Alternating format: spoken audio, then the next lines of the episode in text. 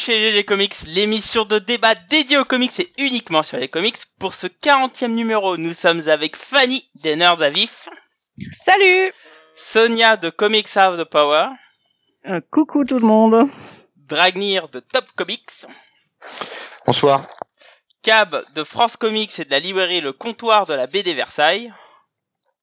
Bonsoir. Et moi-même, Black Yura de Comics Century. Alors, comment allez-vous les amis?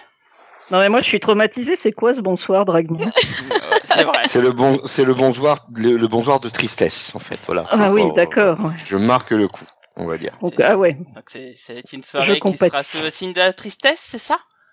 Oh, ouais, ouais, honnêtement, ouais, ouais, ouais, ouais. Bah, Bah, c'est oui, pas le, même. franchement, c'est pas le podcast le plus sympa qu'on va avoir à faire. Le plus sympa, je sais pas, mais le plus joyeux, euh, je me sens pas, je me sens pas la vanne agile ce soir, en gros. Oh, C'est pas très beau ça. C'est Eh un ben, podcast soyons un peu émouvant. plus heureux. euh, Ah, Mais on soyons est un dans, on est dans l'hommage. Effectivement, parce qu'on est sur un GG Comics hommage pour une grande personne. Enfin, c'est ce qu'on va un peu voir à travers pas ce si podcast. C'est vrai, c'est vrai. Donc on- nous avons parlé de, dans ce podcast de, de Stanley à travers le sujet Stanley, virgule, le seigneur des comics, point d'interrogation. Donc euh, bon, je pense qu'on va, faut- va pas trop présenter Stanley. Enfin si un peu vu qu'on va beaucoup parler de toute sa carrière. En tout cas, euh, c'est un sujet qui a été initié euh, assez rapidement suite à la mort de ce dernier, qui est mort le 12 novembre 2018 à l'âge de 95 ans. Donc euh, il a une belle carrière quand même, une belle vie quand même, parce que 95 ans, euh, moi j'espère mourir avant. Je vous le dis entre nous, euh, c'est beaucoup trop. On peut, on peut s'arranger là-dessus. Hein. Oui, t'inquiète. Oui, ça se fait vite. On Hein. peut exaucer tes vœux euh, assez facilement. J'appelle mon pote GG la chignole et il fait s'arranger. Je préfère GG la coupe coupe. C'est plus rapide. Ouais, enfin ça dépend où ça coupe. hein. Euh, ouais, on va éviter. On va pas trop chercher. Bref, Bref, donc commençons, parlons directement euh, dans ce débat. Euh, Allons-y gaiement. Donc euh, on va commencer par un rapide tour de table et répondre très rapidement. Je vous, ai- je vous demanderai d'être succinct sur la question Stanley. Est-il le seigneur des comics Sonia? Alors personnellement quand même, malgré toutes les polémiques, euh, les différents etc. qu'il y a eu sur le personnage, je dirais que oui, et je reprends carrément le titre de, de l'ouvrage de, de Jean-Marc Lenné, Stanley Homer du XXe siècle, ça me paraît assez juste. Alors c'est pas le seul Homer du XXe siècle, hein, puisqu'il y a eu plusieurs autres grands personnages qui ont créé des univers euh, qui ont marqué la culture pop, mais pour moi ça, enfin ça peut quand même bien qualifier le personnage. Et, et oui, enfin, il y a assez peu de figures euh, aussi marquantes, enfin, hormis de- parmi les dessinateurs, et on le verra peut-être, mais euh, euh, qui représentent ou qui incarnent le monde des comics aux yeux du grand public. Très bien, je, te remercie. Je t'en prie. Eh bien, euh, moi, je dirais que euh, c'était certainement pas le seul à écrire des bonnes histoires. C'était par contre un des plus doués, je pense. Et euh, je dirais que le, terme seigneur me paraît assez approprié dans le sens où c'est quelqu'un qui faisait très bien son travail, hein, de base, évidemment comme beaucoup d'autres, mais par contre, c'est lui qui a su en faire quelque chose de plus, qui a su en faire en quelque sorte comme un titre de noblesse, en fait, Mm. d'être euh, d'être le papa des, des comics. Donc, euh, c'est un peu ça pour moi, euh, Stanley. C'est c'est un créateur, mais c'est c'est lui qui a qui a créé le créateur, quoi. Son ce, ce titre euh, un petit peu noble. C'était joli. Mm. je te Ah, vous remercie. j'ai commencé comme ça, voilà. Je... Ouais, là, t'as t'as monté le niveau assez haut quand même. Dragnir. Euh, je vais pas être objectif. Je peux pas être objectif. Ce mec-là, il a changé ma vie, clairement. Voilà. Euh, sans, sans Stanley, je serais certainement pas euh, la personne que je suis maintenant. Donc, en ce sens-là, euh, je- je peux pas être objectif. Seigneur des comics, ouais, ouais, mais tellement, tellement plein d'autres choses en même temps, quoi. C'est-à-dire que euh, Seigneur des comics, roi des comics, empereur des comics, dieu des comics, si on veut. Euh, je m'en fous du qualificatif en vérité, quoi. Euh, je vais, je vais peut-être faire dans le pathos, ça va peut-être paraître super con, mais euh, mais c'est voilà, c'est un grand bonhomme, c'est un grand auteur, c'est un mec qui a fait d'une petite littéra- littérature méprisée quelque chose de quelque chose d'autre, quelque chose de plus fort. Voilà, c'est tout. Très bien, je te remercie. Cab. Euh... euh, Ouais, oui. que, que dire de plus? Je veux dire, tu, tu me demandes de passer après ça, c'est compliqué. Euh... Je suis d'accord avec tout le monde. Euh, Sta- Stan se fait appeler euh, The Man. Enfin, c'est, s'appelait The- Stan The Manly. Euh, et c'est, clairement The Man, quoi. C'est en, en anglais The Man, c'est, c'est le mec, tu vois. Et euh, quand tu veux parler de comics, ce mec-là a dépassé les, les sphères de créateurs. Euh, même les plus grands auteurs de comics à l'heure actuelle euh, ne sont pas aussi connus que Stanley. Parce que il, il a fait, euh, oui, il, est- il a été créateur, mais il a fait euh, tellement plus pour les comics que juste la création en fait de, euh, de quasiment tous les personnages principaux Marvel. Il, il les a amenés sur d'autres supports. Il en a fait un phénomène global. Euh, si euh, Disney euh, en est à vendre des milliards de euh, Captain America ou d'Iron Man via les films, c'est grâce à Stanley. Euh, son, son implication dépasse largement le, le fait que tout ce qu'il a pu écrire. Et euh, ouais, c'est, enfin, c'est pas, si c'est- pas forcément le Seigneur, mais clairement, c'est lui le patron, quoi. Ça va être dur de passer après tout ça.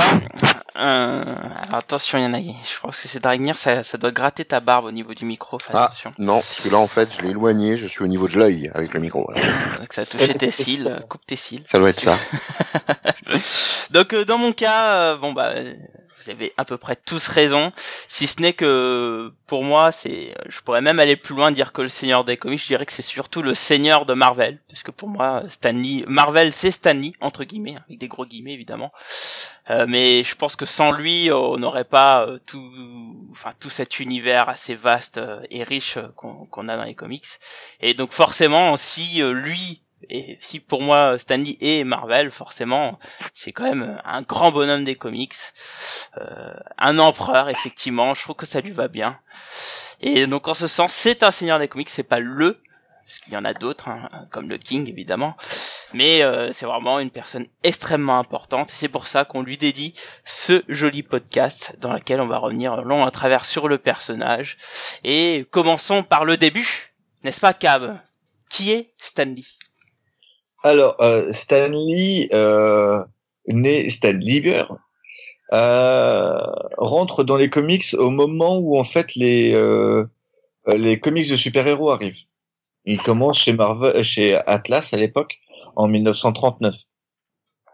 Et euh, dès le début, il va quasiment euh, quelques mois après, il va être euh, à la, ça va être le chef créatif en fait d'Atlas. Et ça, ça va durer euh, jusqu'en 1960, euh, jusqu'à ce qu'il s'en aille en fait. Bah, Euh, Il y a un truc qui est marrant sur Stanley, c'est qu'il il a commencé euh, sous euh, Joe Simon et Jack Kirby, quoi. Ouais, il, les- il les aide. En fait, il est, En fait, c'est- lui a qui 18 remplit les il a encriers, c'est lui 18 qui ramène ans. les Il fait le cafés. café. Ouais, ouais, oui, oui, il fait le café. Il a, il a, il a 18 ans à peine quand il rentre chez Atlas.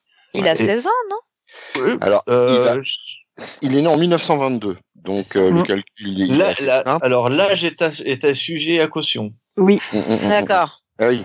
En fait, il- on sait qu'il est né à New York de, de parents roumains euh, émigrés récents, et c'est vrai qu'au niveau de la date, euh, bah, comme pour sa femme d'ailleurs, hein, on, Oui. Euh, on, On sait pas on- trop. on a, on a, des- on a, on, on oscille entre 95 et 93. Mais euh, oui, il arrive très très jeune. Euh, il arrive parce qu'il est le, le petit cousin euh, De Martin- de, de- Mar- voilà, de Martin Goodman. Donc, en fait, il est introduit par euh, le l'oncle de sa mère. Enfin, c'est tout un bordel.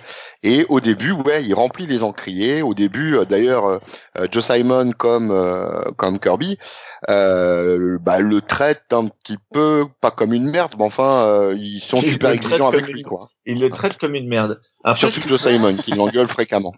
Ce qu'il faut, ce qu'il faut par contre savoir, c'est que à l'époque, euh, Martin Goodman, euh, il aimait les comics, c'est pour ça qu'il en a créé, euh, mais euh, c'était qu'une petite partie de son business, qui était de la vente de magazines en fait, et qui était une très lucratif.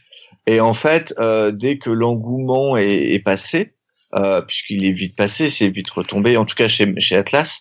Euh, le, euh, c'est pour ça que Stanley s'est retrouvé très vite euh, un peu le patron. Euh, parce que euh, l'équipe était très réduite. Et Il y Ils avait se sont tous barrés, c'est ça Et du coup, il Euh, était même tout seul pour tout Non, faire. Non, non, ils en fait, pas beaucoup, Non, en non, fait. Non, Ah non, oui, ils, d'accord. Même au début, ils étaient très peu. vraiment, ils étaient vraiment très peu. hein. Ils étaient euh, trois ou quatre avec pas mal de mecs qui tournaient. Euh, les deux, les deux fixes et vraiment fixes, effectivement, c'est euh, Simon et, et Kirby. Et euh, Simon et Kirby vont avoir un désaccord fondamental avec euh, avec Goodman euh, concernant justement bah, le pognon, hein, grossièrement. Bah, ils c'est ils toujours le problème de Goodman. Et hein. c'est ça. Ah oui, et bah ils, oui. vont, ils vont, ils vont se, ils vont se barrer. Et effectivement, c'est là que euh, Stanley va euh, clairement se révéler euh, parce que c'est un bourreau de travail, quoi, concrètement. Alors C'est- juste petite précision avant que je me fasse détruire par euh, par euh, mon bon maître Jim, euh, Stanley commence d'abord chez Timely Comics, Timely Comics qui deviendra plus tard dans les années 50 Atlas Comics. Ah oui, oui, c'est ça. Ouais, Oui, c'est. Timely, pardon. J'ai dit non, c'est moi qui ai dit Atlas. En Oui, plus. c'est vrai, c'est pour ça. C'est c'est Timely, Timely, tout à c'est fait. Non, non, Timely. c'est Timely, tout à fait. Absolument. Et, et pour les pour ceux qui ne connaissent pas Joe Simon et et Jack Kirby, c'est ce sont les les, les parents de, de Captain America. Préférez-vous au GG Comics History 1963, 1939 Oui. On en, Ouais, on en parle. On en parle dans le 39, exact. On en Tout à parle. fait. Euh, après, bah, Stanley il va faire un peu comme tout le monde, c'est-à-dire que la mode des super-héros passe et donc du coup, euh, il va écrire, alors, il va écrire euh, bah, un peu tout. En fait, il faut savoir que Stanley au départ, il veut surtout être romancier. Oui, c'est ça qui est assez Euh, joli comme histoire. Le, euh, Alors, Si je puis me permettre, au tout début, euh, il veut être acteur parce qu'il kiffe Oui. Rolf Oui. Flynn, hein, en, Oui. en- en- en tout premier lieu. et après, puis, euh, après, il, il commence euh, chez Ouais. Timely, il se dit Ouais. que romancier, ça serait pas mal. Ouais. Et en fait, il se retrouve à écrire des comics et c'est pas vraiment romancier. Et, c'est pour D'où ça le fait qu'il a pris son pseudo Stanley Exact. et pas Stanley Oui. Lieber pour pas griller un futur Exact. potentiel nom d'écrivain. C'est ça. qui viendra jamais. Non. Ouais, mais il a été Ah oui, tellement oui, oui, oui, bah oui, c'est clair. autre chose finalement. Bah, en fait, il a jamais vraiment réussi à s'y mettre. Il n'arrive pas à, à écrire sur le long terme. C'est un des, un des problèmes qu'aura Stanley, euh, je pense, euh, tout au long de sa carrière, c'est que Stanley est capable d'écrire rapidement, d'écrire très bien, mais sur un format très court. Mais parce que je pense que c'est un mec hyperactif en fait. Et c'est un mec hyperactif. Il a du Mhm. Il y a, il a- il a ça, et puis il a, il a, il a une imagination Oui. débordante, il a Oui. 15 000 idées à la seconde, Oui, euh, et c'est pas moi qui le dis, hein, c'est Steranko hein, quand on l'interroge dessus. Mm. Et euh, mais euh, grossièrement, il balance l'idée et après il passe tellement vite à autre chose qu'il dé- il, il- il développe peu en fait. Et c'est pour ça que ça va marcher avec Kirby sur les FF, hein, mine de rien. Donc bon, après à partir de là, enfin, on peut faire la liste hein, de, de ce qu'il va faire. Il va faire quoi? Du euh, Journée Tom Mystery, Mm. et il va faire du Vault of Horror, du Tales from the Crypt, euh, Amazing Adult Fantasy, avec euh, notamment Great Zeus, avec euh, Ditko à l'époque. Tout ce qui Euh, peut marcher. hein. Enfin, tout ce qui peut marcher. Ce qu'il faut surtout voir, c'est que en 1900, euh, 1960, on, on va vite, hein, parce que bon, on s'en Oui, fiche oui. un peu. Ouais, on passe la période on Atlas. passe la période Atlas, etc. Oui, oui. En, en 1960, euh, en 1960, euh, Stanley est tout seul.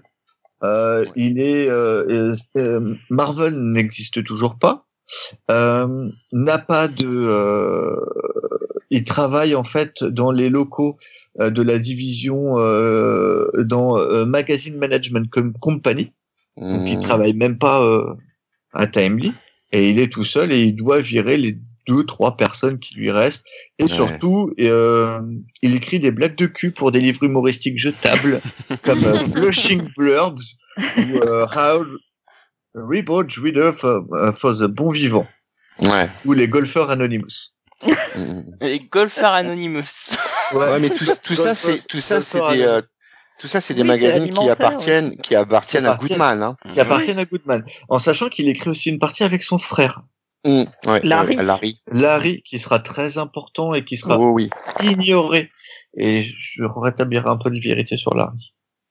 Euh, donc voilà. Et donc en 61, le pauvre Stanley tout seul se dit qu'il va se barrer en fait.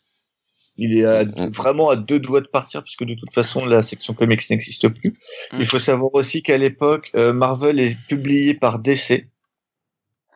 Et donc du coup, après arrive la fameuse partie de golf. Qui, euh, qui euh, d'ici, pour, pour, pour la précision, qui euh, impose à Marvel une obligation très particulière, c'est de ne pas sortir plus de huit magazines.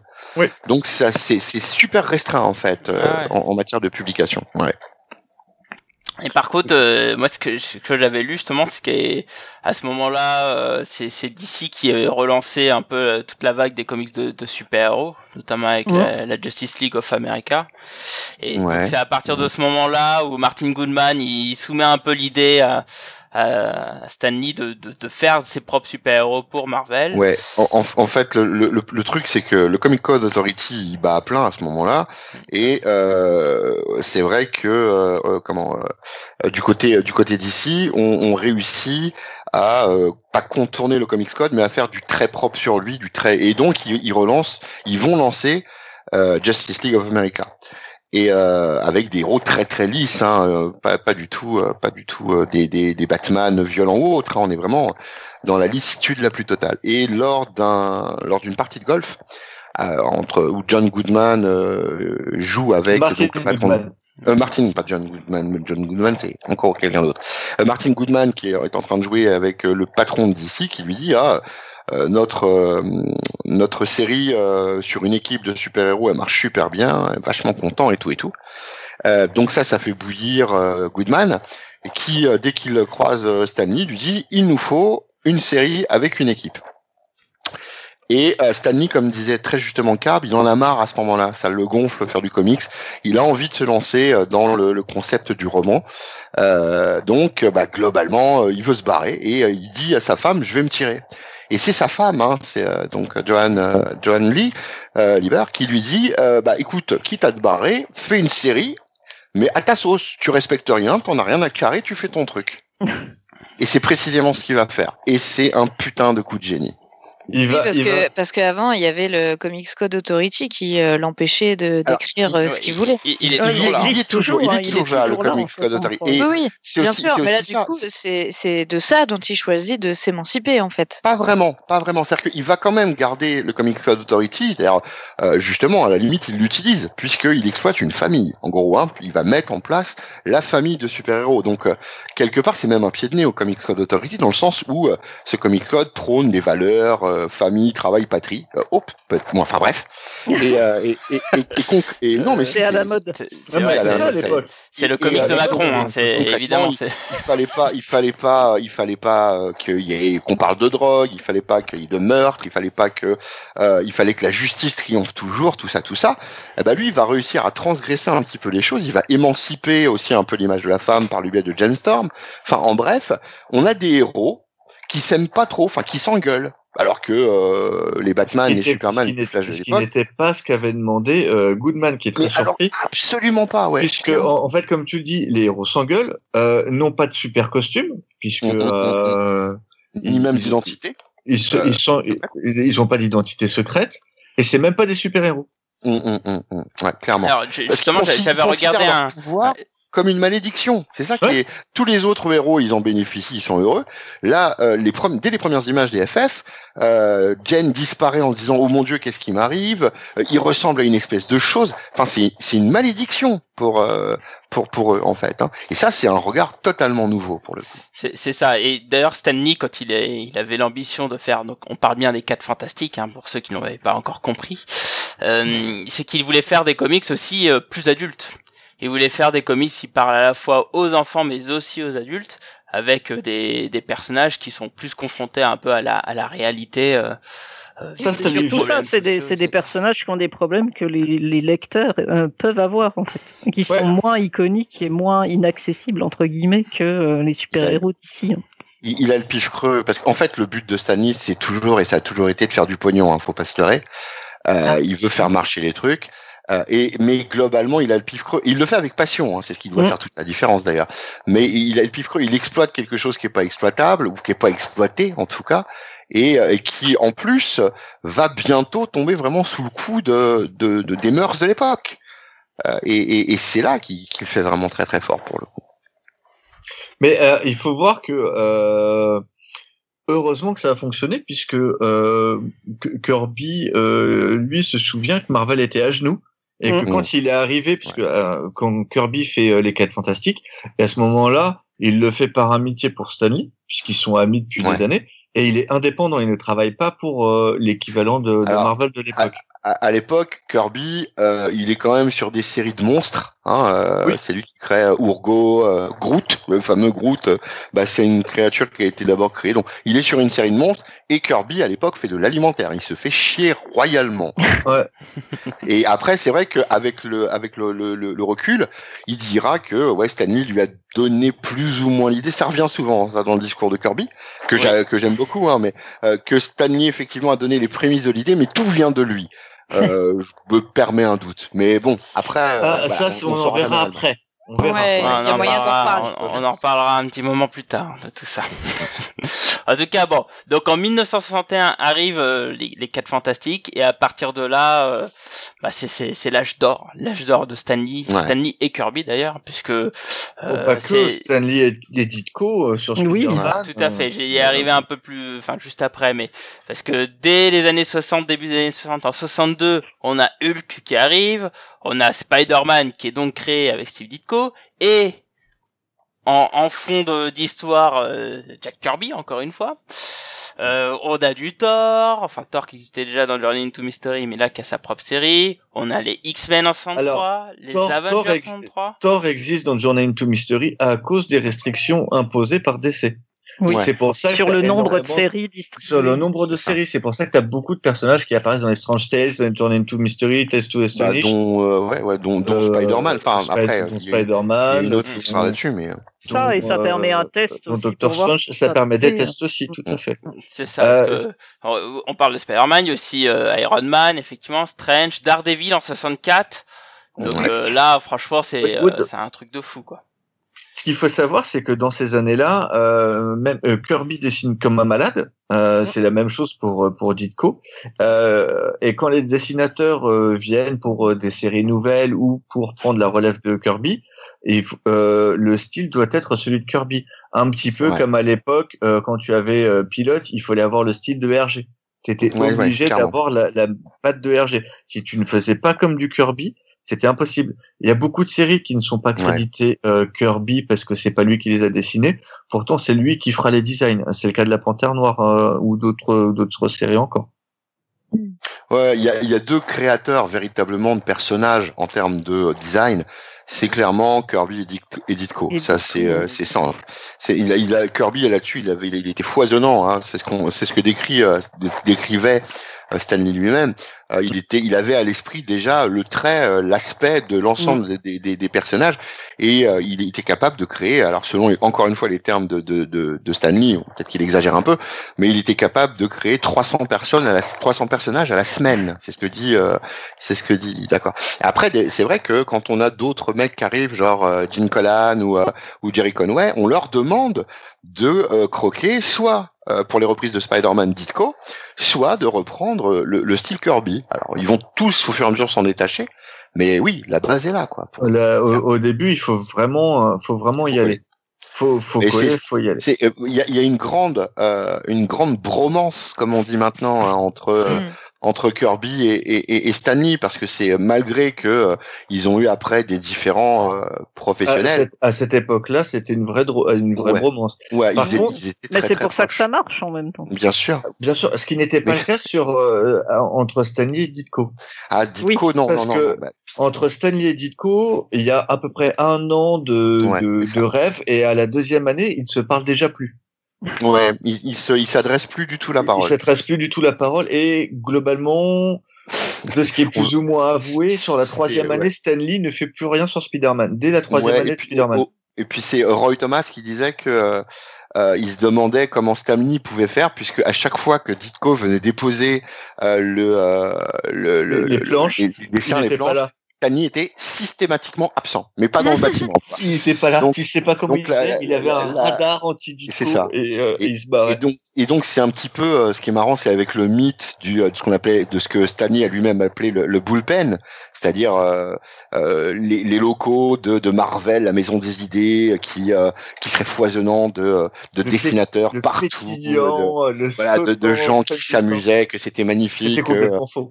C'était absolument fou. Il y avait personne, ils se croisaient pas. Oui, mais je euh, crois que justement, ça fait partie de, de Oui, fait le c'est raconter, raconter un mythe, en fait. il y avait- Ah bah Un oui. mythe. Il y avait Ouais, en gros, tu croisais Flo Steinberg, parce que c'est elle qui filtrait tout. Euh, tu croisais de temps en temps Stan, sauf quand il y avait Ditko, et, et, et basta, en clair. Hein. Si, il y avait euh, Bah, des et- dessinateurs qui venaient ponctuellement, mais c'était pas énorme, quoi. Pour le Parce que Kirby, c'est d'ailleurs un des reproches qu'il fera euh, à Stanley, et ça sera un- une partie des brouilles, c'est que bon, Stanley s'approprie beaucoup euh, de Ouais. choses à cette époque-là. Ne créditons que peu euh, Kirby, et Kirby, on a un peu marre d'être dans sa cave à dessiner euh, 10 C'est 12 vrai. heures par jour. C'est vrai. Ouais, mais alors après, là aussi, il y a une espèce de schizophrénie de la part de Kirby parce que euh, c'est lui qui voulait bosser tout seul dans son coin à fumer Ah ses oui. cigares. Euh, et, et, et le Stanley l'invite dans les locaux plus d'une fois. Mais oui, et, il refuse systématiquement parce que c'était un homme qui était euh, apparemment c'était un ange, mais il était extrêmement bourru et, assez sociopathe. Euh, mais et globalement, donc il, veut il veut pas il veut pas euh, rentrer dans ce truc-là, mais ils se respectent mutuellement. Et, et ils se rencontrent. Il y a plein de gens qui sont témoins de leur rencontre où ils se racontent des idées, des euh, des histoires. Tiens, on devrait partir là-dessus. Tiens, on devrait partir là-dessus. Ils sont tout à fait d'accord au moment où on doit écrire ça. Et Kirby lui rend les dessins et Stanley dit systématiquement, mais putain, c'est pas du tout ce qu'on avait décidé, etc. Mais il le publie quand même. Et, euh, Mais ça, ça viendra donc- après, ça. Ouais, ouais, ouais, ouais, c'est plus tard. Mais, mais c'est vrai que pour le coup, euh, pour l'histoire de la brouille, euh, où euh, justement Kirby disait qu'il n'était jamais nommé, euh, Stanley lui avait fait un courrier euh, où il précisait qu'il l'acceptait en tout et en tout, euh, en tout état de cause, euh, que il était que Kirby et lui-même étaient tous les deux co-créateurs de l'ensemble des personnages sur lesquels Mm. ils avaient pu travailler, et que euh, voilà, il le reconnaissait sur le papier. Enfin, il a, il a vraiment fait une lettre, un document officiel, disant qu'il reconnaissait vraiment que Kirby était co-créateur. Donc l'image Hmm. du Stanley qui aurait tout piqué à tout le monde, euh, ça me fait un tout petit peu doucement rigoler quoi. En sachant que, que- euh, pardon, vas-y. Ouais, je disais que j'allais dire que c'est c'est surtout qu'en fait il savait euh, enfin c'était un, un commercial dans l'âme euh, ce gars en ça. fait il savait ce, il savait juste enfin un commercial un communicant en plus en Oui, fait c'était un c'était un, un communicant Ouais. dans l'âme donc il savait bien se présenter et euh, il avait pas en tout cas c'est mon interprétation des choses hein, euh, il avait pas euh, l'intention de rabaisser les autres mais les Ouais. autres ne savaient pas se mettre en valeur comme lui savait le faire Et ça. ça. du coup, la- le, grand public bah, ne voyait ça. que lui, puisqu'il Et- n'y avait que lui qui savait se Mais mettre. en non mais au- Ceci étant, il savait mettre en valeur lui-même, mais aussi les autres et le travail général euh, de, des équipes sur les comics aussi. Oui, mais parce qu'il clairement. créditait tout le monde. euh, il va, c'est, il- euh, il va même aller plus loin de ça. Il va vouloir enregistrer un disque d'une dizaine de minutes. Il l'a en fait. il l'a fait. il l'a fait, mais il l'a fait beaucoup plus court. Il a fait cinq minutes et pas avec tout le monde, en fait, et où il fait intervenir chacun des individus pour qu'on connaisse leur voix, leur visage. Il publie ça avec un organigramme où il y a la photo de tout le monde. Donc il fait même intervenir euh, Flo Steinberg, qui était pourtant pas euh, nécessairement une créatrice, mais plutôt une administratrice, administratrice. Et, et, et concrètement, voilà, le mec partage quoi. Mais euh, c'est Gene Colan qui dira euh, Stanley euh, était un excellent vendeur, c'était un homme de la lumière, mais il ne savait vendre les choses qu'en ne se vendant que, que en ne se vendant lui-même. mhm. Donc concrètement, il était obligé d'être Stanley pour vendre Marvel. C'est Mm. paradoxal, mais euh, mais je crois que fondamentalement, ouais, il faisait ça pour la firme. Il faisait ça pour la firme, clairement. Euh, Et, oui, parce que tu as toujours besoin que les, les concepts soient incarnés par des figures aussi. Donc, euh, fatalement, Marvel, c'est une entité, etc., qui s'incarne dans le personnage de Stanley pour le grand public aussi. Ouais, Ouais. mais c'était un homme aussi qui avait énormément de charisme. hein. J'avais regardé Ah bah un oui. documentaire où en fait Stanley expliquait. Alors attention, quand Stanley explique, faut toujours se méfier un peu. Mais bon, il expliquait qu'il il avait fait une interview avec des journalistes quand il était avec Marvel et qu'il y avait Jack Kirby et, Oui. et qu'il avait invité euh, Jack Kirby pour venir faire aussi l'interview et tout.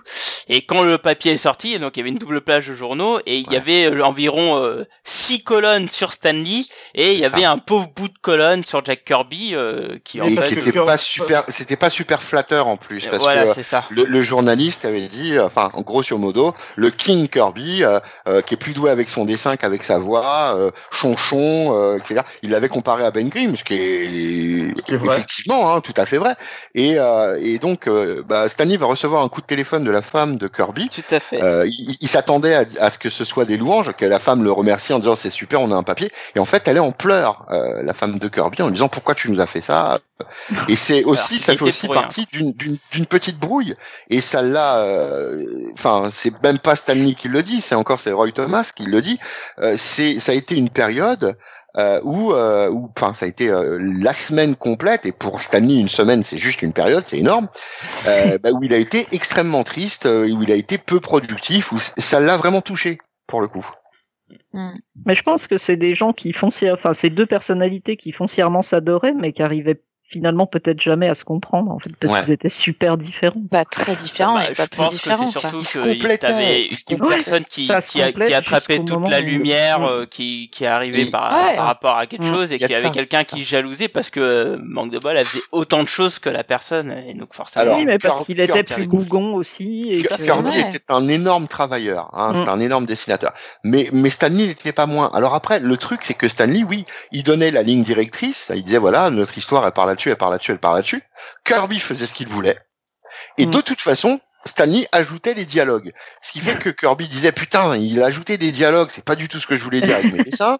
Alors que Stanley disait putain, ces dessins ils font chier, c'est pas du tout ce qu'on avait dit à la base. Mais finalement, C'était Ça, ça Marvel marchait quand même. hein. C'est comme ça que ils ça ont à toujours cette mais bien sûr mais bien sûr ils ont toujours tous les deux été heureux de ce qui sortait Kirby le dira sa période la plus heureuse c'est la période des années 60 avec Stanley chez Marvel il, il le dit clairement Il le dit clairement. Et ce qu'il faut alors bien que voir, alors que c'est que- Ditko lui dit précisément l'inverse Mais par contre, il faut bien voir que euh, c'est la même chose pour Stanley. Les années 70, donc euh, Stanley euh, arrête plus ou moins d'écrire euh, chez, chez Marvel et euh, passe euh, en rédacteur en chef. Il l'était déjà, mais du coup ne passe plus que à ça. Et euh, il vit très mal les années 70. Il vit très Ouais. très mal le départ de Kirby. il vit très très mal le fait de ne plus écrire ses séries il a du mal à les lâcher hein, clairement hein. Non, même même même, même pas- lire même, même écrire ses, le fait- ses petits dialogues il- il- ça fonctionne moins bien avec d'autres. Ouais. ouais en plus c'est pas tout à fait pareil. Après, bon, il- et c'est là où justement il va commencer à essayer de de voir un petit peu euh, les choses autrement. Euh, parce que Stanley écrivant, globalement, après le départ de Kirby, c'est globalement fini. On... C'est après c'est Stanley rédac chef et Stanley rédac chef. C'est quand même euh, lui avec Chick Goodman qui vont militer pour que le Comic Code autorise à montrer des drogues. ouais Oui. exact C'est euh, parce qu'en fait, Stanley va, euh, en tant que rédacteur chef, va continuer le côté sociétal euh, de, de ses récits. C'est vraiment quelque chose qu'il va essayer de mettre en avant. Ouais. Ouais. Mais en fait, enfin, il colle à son époque. Euh, malgré le fait que, que Stanley était euh, républicain, hein, il est, euh, c'est un, c'est un monsieur qui était, euh, qui s'assumait en tant que tel. euh, c'est un homme qui était profondément humaniste. Mm. Et c'est d'ailleurs à la même époque où il va commencer à faire ses fameuses euh, South. Box, Mm. euh, où il va commencer à balancer des petits éditos qui ont des fois, quelquefois, rien à voir avec le comics, mais où il Mhm. s'exprime. Et il y a, y a des textes, sincèrement, qui sont vraiment, véritablement, pardon, touchants pour le coup. Ouais, ouais. Puis euh, Ouais. assez, euh, assez avant-gardiste, hein, je Ouais. trouve. euh, il parlait, euh, voilà, en, en tant que, que blanc, euh, à Ouais. l'époque, euh, parler euh, des ravages euh, du racisme euh, en s'engageant véritablement, c'était quand même pas à la portée de, de, de tout le monde, quoi. Enfin, Non, tout à fait. c'était assez, euh, assez euh, couillu de sa part de faire ça et, et assez admirable, je trouve. Ouais, ça Ouais. déjà, déjà pas mal aussi d'aller de sortir un héros qui s'appelle Black Panther euh, dans les années 60. Quoi. C'est, Mm, mm, mm. Exactement. Et Ou de, d'ailleurs, ou de, euh, par- Stanley, ou de parler de, des droits, des droits civiques avec les Oui. Ouais, ouais. Ouais, ou simplement dès le début de mettre une, une femme qui est Jane Storm Oui. dans les FF, Mm. qui pote des culs, euh, qui casse. Hein. Le, le, le, le fait est que euh, Ouais, même si son pouvoir les- c'est d'être invisible quand mais même. on, le rappelle. mais Oui, ça, c'était pas et, et de balancer des champs de force. Non, mais d'emblée, elle se bat. C'est-à-dire qu'au Oui. lieu d'être une potiche, c'est pas la princesse qu'on va vrai. sauver. Elle se bat. Donc, euh, et euh, il l'avouera lui-même que euh, celle qui, euh, qui l'a inspiré là-dessus, bah, c'est sa propre femme, quoi.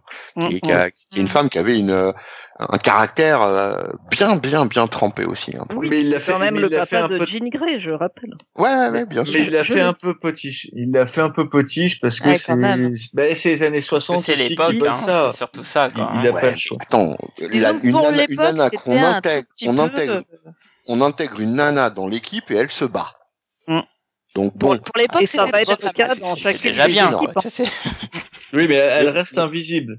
Oui, Mais elle reste ça, invisible et ça, la guêpe ça, est petite.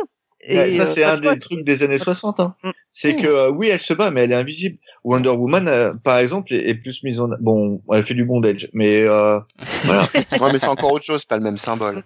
Mm, mm. non, c'est pas la Mais même. pour, pour en venir euh, au, au, au rédac chef, hein, enfin pour terminer même à la limite avec le, le euh, avec Stanley rédac chef, euh, il est clair que là aussi euh, il va euh, il va peut-être arrêter de de de de- d'être euh, ultra créatif au sens où on l'entend pour un scénariste, mais euh, il multiplie les conférences. Euh, il parle euh, à des à des étudiants, c'est-à-dire qu'en fait, il fait sortir le comics du carcan lecture pour enfants. Ouais. Euh, il, il va il va aller parler à des étudiants, il va aller à, Pri- à Princeton, il va aller euh, dans des euh, à Berkeley, etc. où il va être accueilli euh, par des gens. Et d'ailleurs, il est étonné, il est accueilli comme si euh, comme si c'était le Messie. Et et, euh, et concrètement, il va même rencontrer des gens comme Alain Resnais. Euh, le grand réalisateur français, s'il vous plaît, euh, Fellini va euh, faire un détour quand il passe à New York pour aller le rencontrer parce que il est devenu une putain d'image. Ouais. Mm. C'est une des conditions du rachat. Hein, quand euh, je sais plus quelle firme rachète Marvel à l'époque, il la rachète à, Goodman. Euh, le- une des conditions, c'est bon alors on veut bien reprendre Marvel, mais Stanley reste. C'était une des conditions. Parce que Stanley, à cette époque-là, voulait s'en aller. Euh, parce que on dit que les ventes sont mauvaises maintenant, et c'est le Mhm. cas. Mais dans les années 70, à ce moment-là, les, les ventes commencent à être en chute libre aussi. Ouais, et donc, du- ça marche plus en fait. Enfin, en tout cas, pas comme c'était dix ans avant. Et en fait, Stanley qui a déjà vécu ça peut pas le vivre une deuxième fois et euh, déci- se décide à partir.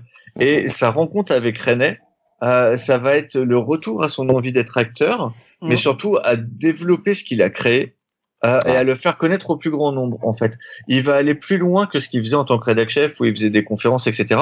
Il va partir pour Hollywood où il va mettre 30 ans euh, à essayer de, euh, de de mettre en avant les comics et de Ouais. mettre en avant ses comics. Il Et faut pas non ça- plus déconner.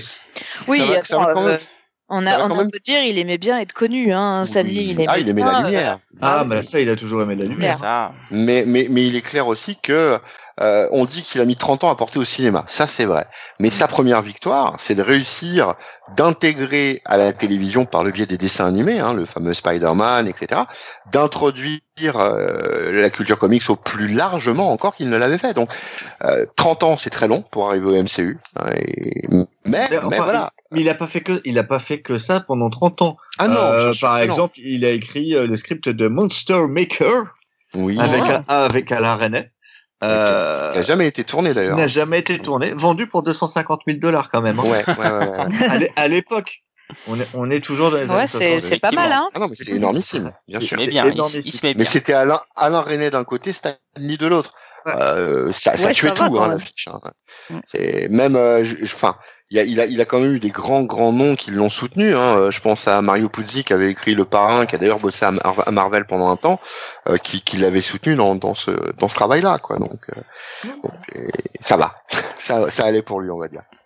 Mais d'ailleurs, il, il a fait plusieurs choses. Hein. euh, Quand il était à Hollywood, il avait commencé par une petite série euh, Spider-Man. Alors j'ai vu des footage, où- enfin, elle existait vraiment, où euh, il y avait un Spider-Man qui chassait à chaque fois un méchant, et ils avaient Ouais, un plan par épisode où il montait sur un bâtiment, et c'était c'était- Ah, c'était The Freak of the Week, ça c'est clair. c'est ça. Mais c'est le, le dessin animé qui passait même en France Mm. euh, dans les années, au début des années Ouais, c'était bien 80. plus hein. tard, ça. Ouais, ouais, effectivement. Ah non, non, Ah c'est oui, la même mais- maison de prod, c'est celui-là. Oui, oui, non, mais je veux dire, le dessin animé Et, euh, plus tard. Quoi. Et il a Bah, été il tellement plus tard, populaire, il, il a été tellement populaire que même les Ramones Oui. euh, reprennent le générique. Le générique, Oui. Donc c'est pas rien. encore de ce Bah, dessin animé. Oui, mais voilà, il est arrivé chez nous tard, mais ça a aussi imprégné euh, l'enfance des gens qui l'ont connu à ce moment-là. Mais voilà. Donc, euh, Mais néanmoins, en film, nous. effectivement, il a jamais réussi à percer avec les films. Bah oui, c'est pas faute d'avoir essayé pourtant, mais euh, Ouais, ouais, ouais. je pense qu'il avait raison trop tôt là-dessus, parce que ben parce que le temps était pas encore là, les Mais il, a- effets. il aura, mais il aura tout fait. Il a fait euh, avec euh, Steve Lenberg, ils ont fait de la comédie musicale, ouais. euh, Tout à qui, fait. qui a, qui a été un, un échec monstrueux. Euh, Non, mais il y avait toujours le spectre, le spectre des Rolf Flynn. Euh, il y avait toujours cette envie de faire du cinéma à, à la papa et ou euh, ou de faire de, de, de, de- du spectacle à la papa. Et c'est peut-être en ça qu'il se trompait un petit peu. Pour le coup, ça passait pour des dessins animés, mais pour le reste, c'était très, très difficile. Très difficile. Et puis il Mm. aura donc fallu arriver l'arrivée de David Arad. Euh, euh, dans- Mm. Je vous invite à découvrir comment il s'appelait ce documentaire sur euh, Marvel. Marvel Renaissance. Marvel Renaissance. Renaissance, voilà. Très très bon qui documentaire de très Philippe bien Gage. comment comment Avi Arad Mm. euh, intervient pour pour faire des grands films Avi Arad qui tenait une boutique de jouets, hein. de jouer. Oui. Oui, oui, Ah initialement, ouais, il avait les. Qui, il qui a, qui même monté une arnaque, hein, soyons honnêtes, Ouais, pour il- devenir le seul Clairement. Il distributeur avait, de jouets Marvel. droits, voilà. Il avait les droits des jeux Marvel. Ouais, Ouais, mais ça, la, le la période, des- des la période s'y prêtait, hein, pour le coup. Hein, la période s'y prêtait carrément. Aussi. Oui. Oui. Oui. Et Mais donc le mec a arrivera monté une donc arnaque. les, les films avec X-Men et Spider-Man et là bon bah, là ça c'est parti en Ah oui, alors, il faut, il faut Après, il y garder en a eu d'autres avant. Il y a eu des, il y a eu Ouais. des 4 fantastiques dans les années Oui. 90. Oui, mais je parle des vraies il y a eu- réussites. Oui, mais y on va pas parler de ça. Pour arriver à des réussites, il faut Il aussi il faut parfois des échecs. hein. En, en plus, il, il est, il est passé par, il est passé aussi euh, de ce côté-là, au début des années 2000, il, il est passé aussi par euh, des périodes pas super simples, puisque euh, euh, on va lui donner, euh, on va créer une maison qui s'appelait, alors de mémoire, c'est soit c'est Stanley Entertainment Ouais, ou. Stanley. Media. C'est en 98. Et en fait, il- en 98, il va donc c'est une société qui est censée euh, créer euh, euh, le- un contenu internet c'est ça. euh, et en fait, il Ah, va se faire arnaquer. Ah oui, oui, alors méchamment euh, par euh, des avocats véreux, enfin des conseillers Ouais. Véreux c'est euh, qui vont être inculpés. Donc ça va, ça va un peu lui mettre un coup dans le pif à Pépère. Bah, il faut des euh, détournements donc, de fonds quand même. Hein. Voilà, c'est Ouais. du détournement et des grosses sommes pour le coup. Et euh, mais on va quand même lui faire confiance puisque euh, il va pouvoir ouvrir euh, c'est euh, POW, P-O-W Entertainment, C'est ça. donc euh, qui euh, ouais qui va qui va repartir sur d'autres bases pour justement faire du creating. Et, euh, et ben mine de rien, ça marche un peu, ça, ça marche plutôt pas Bah, mal. il pour faut voir que les années 90, c'est euh, avant l'arrivée des films Marvel, c'est un peu la, la grosse période trou noir pour euh, pour Stanley. Euh, c'est la période où euh, il s'invite chez DC. Ça, c'était un gros coup de pub euh, DC Just. Imagine euh, Just Stanley, imagine, ouais. Euh, mais qui n'a pas fonctionné au final parce que c'était trop tard. Euh. Stanley essaye de retourner aux comics et plus d'une fois, mais ça ne fonctionne absolument pas parce que son système d'écriture euh, n'est plus Mhm. bon en fait. y compris chez DC. Bah, le Just Imagine, oui, ne Ouais, fonctionne Just pas. Imagine, bien sûr. Euh, ce qu'il fera en indé ne fonctionnera pas, euh, The Traveler, etc. Ce sont des trucs qui vont pas du tout fonctionner parce que sa, man- sa manière d'écrire, euh, les comics qu'il écrit euh, sont datés en fait. Ouais, C'est c'est désuet. désuet. Il aura... Ouais. C'est un peu le même problème qu'avait eu euh, Joe Shuster dans les années 60 quand il est embauché chez Marvel. Euh, c'est que le mec, oui, dans les années 30, il a écrit Superman et oui, il en a Ouais. fait un truc, mais c'était il y a 30 ans. Et il n'a pas su se mettre à jour. Et Stanley n'a pas su, en termes d'écriture, se mettre à jour euh, 30 ans après, euh, en essayant de revenir un petit peu à droite à gauche dans, dans les comics. Et euh, c'est au final, c'est les films qui vont un peu sauver sa carrière. Et son Mm. contrat en béton armé. Bah, alors, euh, c'est- vrai que pour le fait coup, qu'il est le seul à toucher des royalties. Ouais, c'est vrai que pour le pour le pour le coup, il va recevoir un joli coup de main déjà de Disney, hein, avant même le rachat euh, Ouais. par euh, par Disney, euh, justement pour Power Entertainment, puisque euh, euh, ils vont lui confier euh, la création de films comme euh, Nick Ratchet ou Blaze, et, euh, et globalement ils lui font confiance. Ils lui font confiance. Ça marche moyennement, mais ils lui C'est font avec, confiance. c'est avec eux qui fait une série télé, une espèce de reality Euh, oui, show pour euh, trouver un super héros, tu sais? Oui, oui, Ah, oui, c'est avec oui. euh, Disney ça bah, Stanley je et les super-héros c'est- là, je sais plus quoi? Ouais. Oui, Stanley Je les crois que c'est- budgété par Disney. Ouais, ouais, absolument. Je sais même pas ce que c'est. C'était c'est- c'est Buena émission Vista, donc euh, c'est Ah ouais c'est une émission Ah ouais. télé-réalité. Il sillonne les États-Unis et il rencontre des, des personnes qui ont des capacités spéciales oui, comme ça- euh, ouais, se percer la langue des clous, comme euh, s'attacher Ah des couilles, tu vois des trucs Ah comme oui, ça. oui. Et, euh, et Ah. globalement, c'est ouais, c'est lui qui alors c'est Stanley recherche les super-héros de l'Amérique. Mm. Donc ça c'est une émission qui a fait de- une saison donc euh, 22 shows me semble-t-il.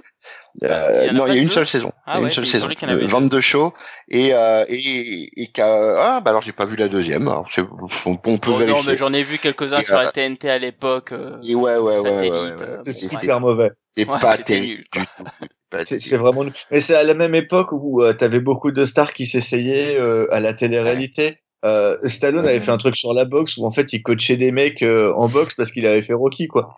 Ouais. non mais si c'était tout à fait ça quoi. Et, euh, bon. Mais attention, parce que Stanley, il a pas fait que des comics, hein, parce que c'est en 2009, il a fait des, des mangas. Il a fait Oui, un manga qui s'appelle Hero Man et un autre qui s'appelle Ultimo, que j'ai derrière moi d'ailleurs, qu'il a fait, qu'il a fait avec le dessinateur de Shaman King, et qui était euh, visuellement beau. Et puis l'histoire partait complètement en vrille au bout de trois chapitres. C'est- franchement, c'est compliqué à lire. Mais bon, euh, voilà, bon, il a fait des mangas. Il a un peu tout fait au final, euh, le petit Coco, quoi. C'est ça. Ouais. Ouais, et mais Stanley, à la fin, c'est de son nom, enfin, à partir des années euh, 80, f- début des années 2000, en fait, depuis que, euh, après le début du, les premiers succès de films, en fait, Stanley, qui était un mec qu'on avait un peu oublié, c'était un vieux créateur, ok, il a créé l'univers Marvel, on lui doit beaucoup, mais ça s'arrêtait là. Euh, les films et les caméos euh, vont relancer Stanley Ouais. Mais Mm. pour la nouvelle génération. pour la C'est- nouvelle génération. Ils vont lui donner un côté sympa. Euh, tu vas le voir, il va faire un caméo dans Big Bang Theory où les mecs vont être contre des gamins Ouais, parce c'est qu'ils vont voir Stanley, quoi. Alors que tu mets ça 20 ans avant, Oui, ça Ouais, parle enfin, à personne. Ouais. tout le monde s'en Ou fout, pas quoi. grand monde. Ça parle pas enfin, ouais. Non, Ça ça, va parle, ça parle à un public vraiment super restreint. Mm, C'est le public qui ouvrait les pages de Strange avec marqué en haut Stanley présente, quoi. Mm. Et, euh, C'est ça. et voilà, c'est tout. Et Ça, d'ailleurs, ça, en d'ailleurs, ça va 2011, permettre, ça va permettre du, euh, au fait qu'il reste connu. Ça, Oui. c'est un deal qu'il a euh, à vie avec Marvel. Enfin, du coup, Ouais. le deal est fini et Marvel va pouvoir euh, faire de sacrées économies puisque ça coûtait cher. C'est un deal à vie que tout ce Mm. qui est euh, créé, tout ce qui a été créé ou co-créé par Stanley, est toujours marqué Stanley présente. Ouais. Je Exact. pense que bientôt ça va disparaître. Et dans toutes les langues. Oui, tous les pays, toutes les langues. Il faut voir parce que là, justement, la fille de, enfin, celle qui est restée vivante de Stanley, justement, a, a- avait euh, plus ou moins parlé du fait qu'elle continuerait à percevoir les droits que contractuels que son père avait signés avec Marvel. Donc, faut voir comment. Oui, euh, euh, alors les Stanley droits, touchait- mais pas ça. Enfin. Stanley, Stanley- faut voir. Touchait faut voir comment ça a été. Ouais. Stanley touchait pas loin d'un million de dollars sur son dernier contrat avec euh, Marvel, sans Ah rien ouais. faire, hein. Oui, bah oui, non, mais c'est Sans juste. les caméos, sans rien. Mais non, C'était le- avant, avant les films. C'est juste Stanley. bah, il Ouais, ouais, ouais, quand même. Ah, hein. Ouais, et- en, et donc, en gros, euh, c'est devenu une marque. Quoi. Ah, mais Stanley, Ah, bah, fin, c'est une marque. Mais oui, bien sûr, bien sûr. Donc voilà. Et au point qu'en 2011, il a même son étoile euh, sur la marche d'Hollywood. Walk of Fame. Ouais, ouais. Mais ça, je pense que, ça, je pense qu'il le, enfin, il n'y a pas que lui qui le méritait, mais en tant que, euh, pour tout ce qu'il a fait, parce que même s'il était un peu désuet dans les années 80, 90, euh, Stanley a toujours essayé de faire sortir les comics de, de l'ornière où ils étaient. Mm. Il a toujours voulu que ça soit connu Oui. du, Du plus grand, nombre, oui. du grand Ah. public. Rien Ouais, pour ouais, ça, ouais, euh, pour tout ce qu'il a pu apporter, euh, parce que oui, il parlait de Marvel parce qu'il était il était de Marvel, mais euh, si tu écoutes bien ce qu'il faisait, il parlait du comics en général, la majorité du temps. Il parlait de la bande Ouais. dessinée américaine en général, il parlait pas que de Marvel ou que de DC. Il Mm, mm, essayait mm, de parler pour tout le monde. Et donc, du coup, de ce qu'il a fait, ça a mérité un Walk of Fame en dehors de ses des apparitions dans les films. Tout à fait. Mais bon, là on a on, a- on a fait une belle rétrospective de sa carrière, mais tout n'est pas forcément joli du côté de Stanley. Ah. Euh, je pense qu'on l'a pas mal dit durant tout au long du podcast, enfin, notamment sur la période des années 60. Mais euh, Stanley a eu des gros clashs, notamment avec ses auteurs. Tout n'était pas rose, notamment avec Jack Kirby. Est-ce que tu peux nous dire pourquoi Dragnir? Oui, on peut en parler. Après, bon, je tiens juste à On en a corriger déjà parlé. Oui, Oui, Euh, oui, ouais, ouais, mais on va, on va en toucher un mot, mais juste, euh, euh, il a eu des embrouilles avec ses auteurs, mais c'est pas Jim Shooter non plus. Enfin voilà, ceci est dit. Hmm. euh, oui. Euh, Jim Shooter, c'est trois niveaux non. dessus, quoi. ah oui, mais clairement. Non, alors, Marvel n'a menacé de quitter la boîte parce qu'il s'il était encore là, chef. c'est ça, c'est ça. Euh, alors Kirby, euh, Kirby, c'est un homme euh, incroyable, respectable. Euh, c'est un, un artiste euh, fini et totalement. Enfin, je veux dire par là qu'il est, il est abouti. Oui, il est, mais il est mort, hein, donc il est Juste un génie, fini. oui, il est forcément fini un peu. Juste, euh, juste un génie, mais c'est un gros bougon euh, qui, au dire des gens, même de sa propre femme, était jamais réellement content de ce que lui faisait ou de ce que les autres faisaient. Et donc, effectivement, il en a un petit peu marre de voir Stanley dans la lumière, parce que Stanley présente, parce que et donc au début, il exige que son nom soit noté. Euh, que que, euh, que le crédit lui soit apporté, que ce soit les fantastiques par Stanley et euh, Jack Kirby. Hmm. Et, et, et, et bien sûr, enfin euh, Stanley euh, sans aucun problème parce qu'il voit aussi son intérêt. Il se dit que c'est pas le moment qu'il se barre. Euh, Stanley, oui, effectivement, euh, bah effectivement, ouais, il va partir dans ce sens-là. Et euh, euh, il y a, il y a l'histoire, donc comme on a dit, de, de l'article de journaux qui euh, qui va mettre un petit peu euh, mal euh, Stanley par rapport à Kirby. Euh, et, et, euh, et à un moment, euh, Kirby, bah, pour, pour, il a d'autres propositions ailleurs, euh, notamment euh, chez, chez DC. Et euh, oui, à un moment, il estime que au-delà même de la reconnaissance, il n'y a plus le pognon qui va, et, et il va partir. Donc il va décider. Il n'y a, pas- aller. il y a pas que ça. Euh, là, je trouve que tu vas un peu C'est- vite. Non, c'est bah ouais, parce qu'on a peu de temps en fait. Non, mais Mais, il y a quand euh, même un gros problème sur, il y a un gros problème sur Thor et Mhm. sur euh, Silver Surfer. C'est ce qui va provoquer le départ pour moi. Bah, c'est le dé- c'est l'élément déclencheur, mais euh, mais c'est pas forcément. Enfin, c'est des griefs qui vont euh, se révéler comme ça de- en gros, d'un coup d'un seul. Non, mais est-ce que tu peux préciser, Cap, pour le coup? Parce que là, tu Oui. l'évoques, mais. euh, alors oui, bien dire, sûr. Alors en fait, euh, Kirby euh, chez DC fera les New Gods, Mhm. la série des New Gods, où en fait après euh, une espèce de, de fin des dieux et de nouveaux dieux apparaissent. En gros, c'est ce qu'il voulait faire chez euh, chez Marvel. Mhm. Euh, c'est ce qu'il voulait faire sur la série Thor. Il voulait faire Ragnarok et il voulait qu'après Ragnarok, il y ait de- des nouveaux dieux. Ouais, c'est ça. C'est exactement ce qu'il voulait faire. Sauf que Stanley n'était pas prêt à tomber la vache à lait. Euh, surtout Thor qui fonctionnait très bien et du coup a refusé. Il lui a fait faire le Ragnarok, ouais, je crois, ouais. mais y a- y a- non, mais c'est un peu plus, c'est un peu plus compliqué que ça. C'est qu'ils Il sont aperçus que. Il y a, il y avait, ouais, il y avait un statu quo. Qui, ce qui marchait bien, c'était le statu quo qui se respecte, qui se répétait. C'est-à-dire que on revenait toujours un peu. C'est ce qu'on reproche un peu à Marvel à l'heure actuelle. Hein, c'est l'application même de ce que faisaient Stanley et les autres. C'est-à-dire qu'il revenu, il revenait systématiquement un statu quo.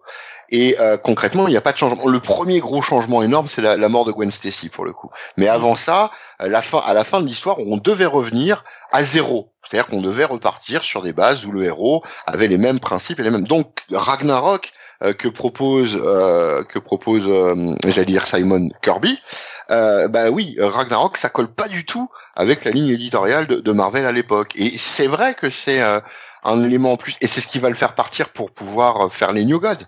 Mais c'est pas la brouille. Euh, la, brouille, elle est euh, affective avec, avec Stanley pour le coup. Contrairement à celle de Ditko, qui elle, euh, pour le coup, euh, euh, qui va au-delà. Mais bon. Enfin bref, euh, pardon. Désolé, désolé. Et non, puis il y a aussi l'histoire du Silver Surfer, Oui. Ça oui. où, euh, où la version de Kirby du Silver Surfer est à l'opposé ultime de celle de Stanley.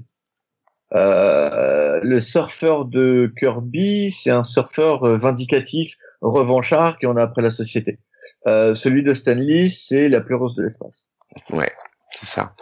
Et d'ailleurs, il va s'en apercevoir que c'est ce qu'il aurait peut-être dû faire, justement lors de certaines conférences, dont l'une qui va donner, euh, bah, je crois que c'est à Princeton de mémoire, où euh, les premières questions qu'on lui pose, c'est mais quand est-ce qu'on revoit le surfeur? Quand est-ce que le surfeur va être vraiment violent? Quand est-ce que et euh, euh, ouais, euh, Stanley va s'apercevoir qu'effectivement ils ils avaient pas forcément pris le bon chemin pour le coup.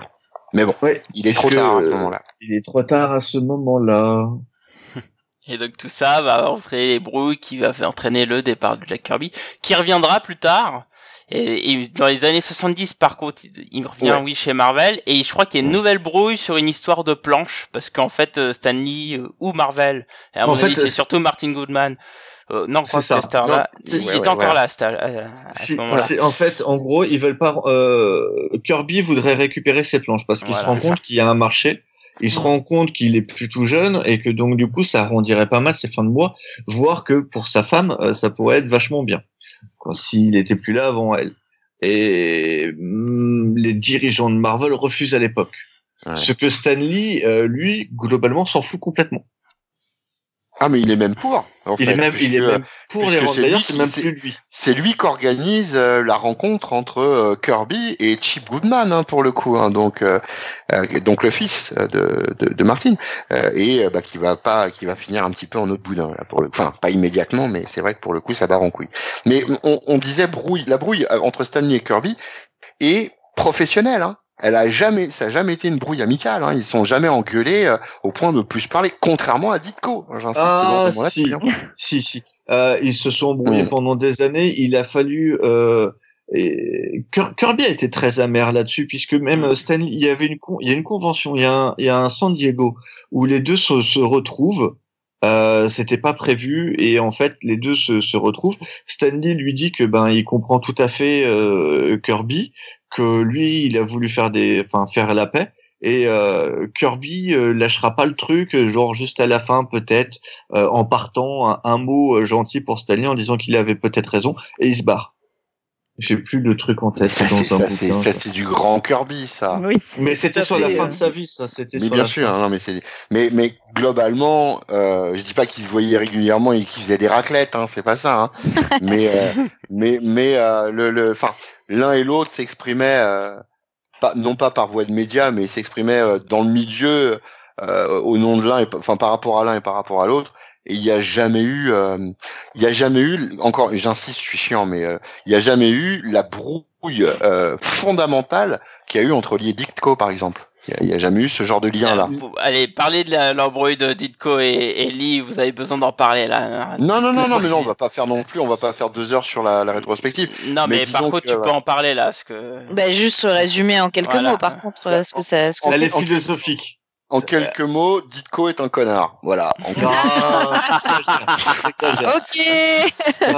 Non, Non, mais enfin, Ditko avait une philosophie de vie qui était euh, très loin de ce que de ce de ce qu'était euh, celle de Stanley, ah, mais Et à l'extrême opposé même. voire même à l'extrême opposé. Et dans quel Et- sens? Euh, c'est quoi déjà qu'il est euh, C'est un, c'est un nom particulier? Le, le- alors déjà le type, le type est euh, assez pratiquant. euh, il est, enfin, je parle en termes euh, religieux. Il est très très strict. Il est très spartiate. Il est euh, pince sans rire. Il ne rit que quand il se coince les poils pubiens dans la fermeture éclair. Donc grossièrement, enfin, j'en tresse un, un, un portrait pas flatteur. mais C'est un homme de talent indéniable. hein. Il a, il a, il a créé des Ah, choses. c'est un. C'est Mais ça, voilà, voilà. c'est un adepte, un adepte d'une doctrine philosophique et euh, extrêmement rigoureuse, extrêmement rigide, euh, euh, qui se base sur l'humilité, euh, etc. etc. Euh, bon, pas Stanley quoi, c'est Hmm. pas possible.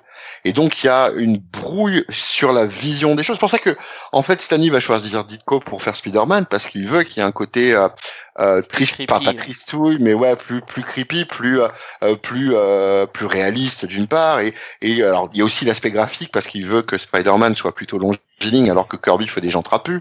Euh, mais il y a aussi il y a aussi le fait que euh, bah, Spider-Man ne sourit qu'à, enfin en tout cas il fait il fait peu sourire ses personnages.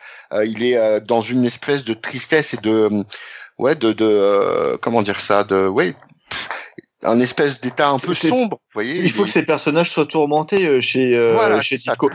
Stanley aimait les personnages qui étaient euh, en conflit avec eux-mêmes, Hmm. mais euh, pas nécessairement non plus euh, déprimés. Euh, là où, où les Enfin, on- on- personnages, euh, tu Ditko prends, est, est un homme austère en fait pour le coup et, Ouais. et il fait des personnages avec une certaine austérité et, Hmm. euh, et ça dans leur méthode de travail déjà d'emblée ça fonctionne pas des masses dès le début euh, parce qu'ils supportent pas certaines choses euh, ni certains commentaires que va faire euh, Stanley enfin, dans les dialogues et, et au fur et à mesure oui ils se supportent pas euh, en tant qu'individu quoi clairement Oui. D'où c'est deux qu'il hommes soit Oui, un toujours pas là quand il doit ramener ses planches. C'est ça, c'est ça. Au point qu'il travaille plus du tout euh, euh, dans les dans les locaux de, de, de Marvel, qui fait tout chez lui, et que oui, il s'arrange pour que euh, pour passer quand Mar quand Stanley est là, et Stanley fait exactement la même chose, et ils se sont que très rarement reparlés quoi pour le coup. hein.